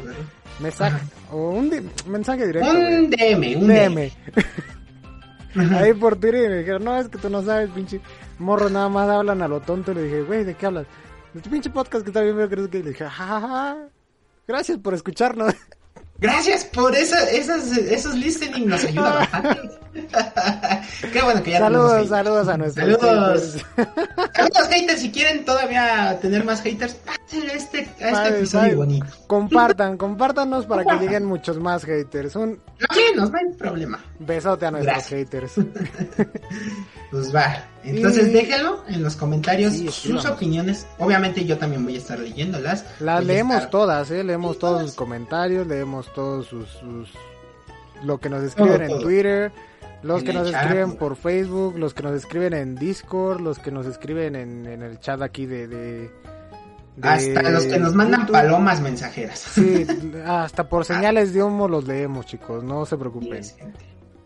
Dale, Entonces, este, ustedes, ustedes decidirán el, la ¿Cuál fue discusión, la, la sí, discusión la dejamos hasta aquí. Ustedes decidirán cuál es mejor, cuál es peor. Eh, yo les recomiendo, jueguenlos. Ahorita, mm, si acaso encontrarán el Pokémon en 200, 300 pesos. 400 si lo traen en caja y cerrado. Sí. Entonces pueden jugarlos, yo los recomiendo mucho. Eh, en caso de Pokémon XY, recomiendo Pokémon X porque me gusta En- más. En caso de Pokémon Sol y Luna, yo les recomiendo Luna porque aquí va otro detalle, una ventaja de Luna, es que Sol y Luna sí tenían la mecánica todavía de las horas, pero eran las horas inversas. Es decir, Ah, sí. si en Sol jugabas en la tarde, era la tarde como tal, pero si jugabas Luna, era noche literalmente, pero seguía el horario del, de tu consola, vaya. Ajá, Pero por, ejemplo, noche si jugabas en la mañana, para Ajá. ellos era de noche. Y si jugabas Sí, en la noche, para ellos Para apenas ellos iba amaneciendo. O sea, este, sí había buenas muy- desveladas. Estaba no, había buenas eso. desveladas. Yo te- Había buenas desveladas, me consta, porque yo así evolucioné a todos los que se listaban por día y me desvelaba, obviamente. Sí. Pero era una dinámica muy padre. Oye, y esa, verdad. esa dinámica también está buena porque ocupabas que estuvieras a cierta hora del día para que varios Pokémon se evolucionaran. Por ejemplo, Eso a la fecha sigue, Lycanroc. sigue siendo. El Lycanroc. evolucionaba dependiendo a la hora en la que subía de nivel. Y cuando llegó también. eh, en- Diurno. el Diurno, nocturno y cuando llegó El mañana. el, el, el naranja, güey, ¿cómo se llamaba? Sí, el diurno, así se llama. El No, diurno. el diurno es el café, el nocturno Ah, es el rojo. Y cuando llegó el el Chester atardecer, el cheto, el cheto, Sí. dile el cheto. El Chester. El chester chetos, ese. Que cuando llegó el Chester Cheto tenías que, te- que jugarlo a las 5 o El 6 de la tarde, creo. Sí, en el atardecer y en la y en el caso de la versión Ultra Luna tenías que hacerlo a la inversa, tenías que jugar como eso de las 6 de la mañana para Cinco, para seis de la mañana, güey. Estaban buenas las desveladas, de verdad Sí. yo les recomiendo Ultra Luna o Luna, el que guste. No, Ultra Luna. Pero directamente Ultra Luna, sí, sí, así de directamente. plano, váyanse a Ultra Ultra Luna. Yo eso sí, Sí. les digo. Y ya ustedes decidirán, ¿no? ¿Quién gana? ¿Quién tiene la razón? Lo dejamos a su total criterio. ¿En serio? Ustedes deciden. Y Ustedes si les gustó, chicos, pues nada, les cuesta regalarnos un like ahorita en el podcast y denle compartida. suscribir. Tenemos, tenemos una alerta muy bonita de, de mi Pokémon favorito por ahí. Si quieren darle a suscribir, denle y va a sonar. Eh, me invito a tus redes. Pues mis redes, no, no creo que muchos las conocen, pero en el multiverso me conocen como Shizura en Facebook, eh, Shizura en Instagram, arroba Shiabon2506, ahí para que los haters también vengan a darme con sus DMs, no se preocupen, yo los leo y los meto en, el, en, en la caja de sugerencias y comentarios, no la tengo ahorita, está en mi baño, entonces ahí metemos sus sugerencias y comentarios Sí, de sí, los haters. Esas son mis redes. Bien. Harry, las tuyas. Ay, me, me encantó porque le- neta, literal, le contesté. Ah, gracias por escucharnos. Y, hijo madre, yo creo que se cagó más de lo ¿Ya que. vio? Sí. Sí. Antes no le contesté, sóbate, güey. No, hombre, se- te paso la una carga. Ay, yo, yo, a mí me encuentran en todos lados como Harry Games, así búsquenme, búsquenme en Twitch como Harry Games, búsquenme en, búsquenme en Facebook como Harry Games, ahí estoy en Facebook Games, eh, búsquenme en Twitter, en Twitter sí estoy como Sergio HR 60 y 48, 64, no me acuerdo, Sergio HR y sale, salgo, salgo. Entonces, este, a- a- así nos encuentran en todos lados, chicos. Memito, ¿a quién le vamos a mandar saludos el día de hoy? Pues hay muchos saludos, por ejemplo está Cherry que volvió, que estaba cenando, Sí, Jesus un saludote, eh, también Kaede que desafortunadamente ahorita se encuentra enferma, pero un saludote, eh, Mili que sé que, yo sé que ella lo, lo escucha y lo vuelve a ver, entonces Mili si estás oyendo esto, un saludo enorme. Y pues al multiverso de la locura porque se desata luego. y a Sí, todo el multiverso. se claro pone muy raro. eh. Eh, Eh, cosas raras. Yo, yo le mando un saludito al buen Dani Angeloid que siempre anda por aquí apoyándonos, al buen Space Ceviche que ya tiene rato que no viene, pero de todas formas un saludote. Eh, ¿A quién más? Le... Ah, al, al Walpru, un saludote también al Walpru. Saludos, Walter. Eh, un saludote al Browns que no ha venido porque anda en exámenes y al Sora también un saludote porque... No, no, no, que pasen esos exámenes, que pasen Ese esos exámenes. Sora no sé cuándo vaya a regresar de sus vacaciones, hombre, caray. No, pues son vacaciones largas, man. Logró escapar de Latinoamérica, oye. Ay, no, qué suerte. Ah, sí, y antes de que se me olvide, también un saludo para todo el Kaede Kingdom, que no solamente se conforma por Cherry y Kaede, sino también son este eh, buenas Todos personas como el. Tlacuachito. Sí, son este, es el Tlacuachito, es este, es Vamp, es Vladi, es este Zigzot, que también lo han de escuchar. Yo sé que lo escuchan, los, lo siento, los oigo. Lo siento, mi instinto maternal me lo dice. Mi instinto de multiversos me lo dice. Oye, ¿cómo sabes si tu Pokémon va a resistir ese golpe? Mi instinto maternal me lo dice. sí, si lo creaste desde huevo, se aplica. Se aplica. Y, en fin, chicos, en fin, muchísimas gracias a todos por acompañarnos hoy. Si quieren que mandemos saludos, también nos pueden escribir aquí en el chat de YouTube. Recuerden darnos en sus favoritos en Spotify, también nos ayudaría muchísimo a que la plataforma nos dé visibilidad y lleguen más haters a, a- aquí a decirnos de cosas, ¿no? Entonces, muchas gracias, muchas gracias a todos, a los que nos escuchan, a los que nos dan like, a los que nos comparten, a los que nos dan follow. Chicos, muchísimas gracias, no saben cómo se los agradezco. Y, y eso es todo por el día de hoy en este podcast tan bonito y tan hermoso que hacemos con mucho cariño y mucho amor para todos ustedes, chicos. Recuerden que si están escuchando esto,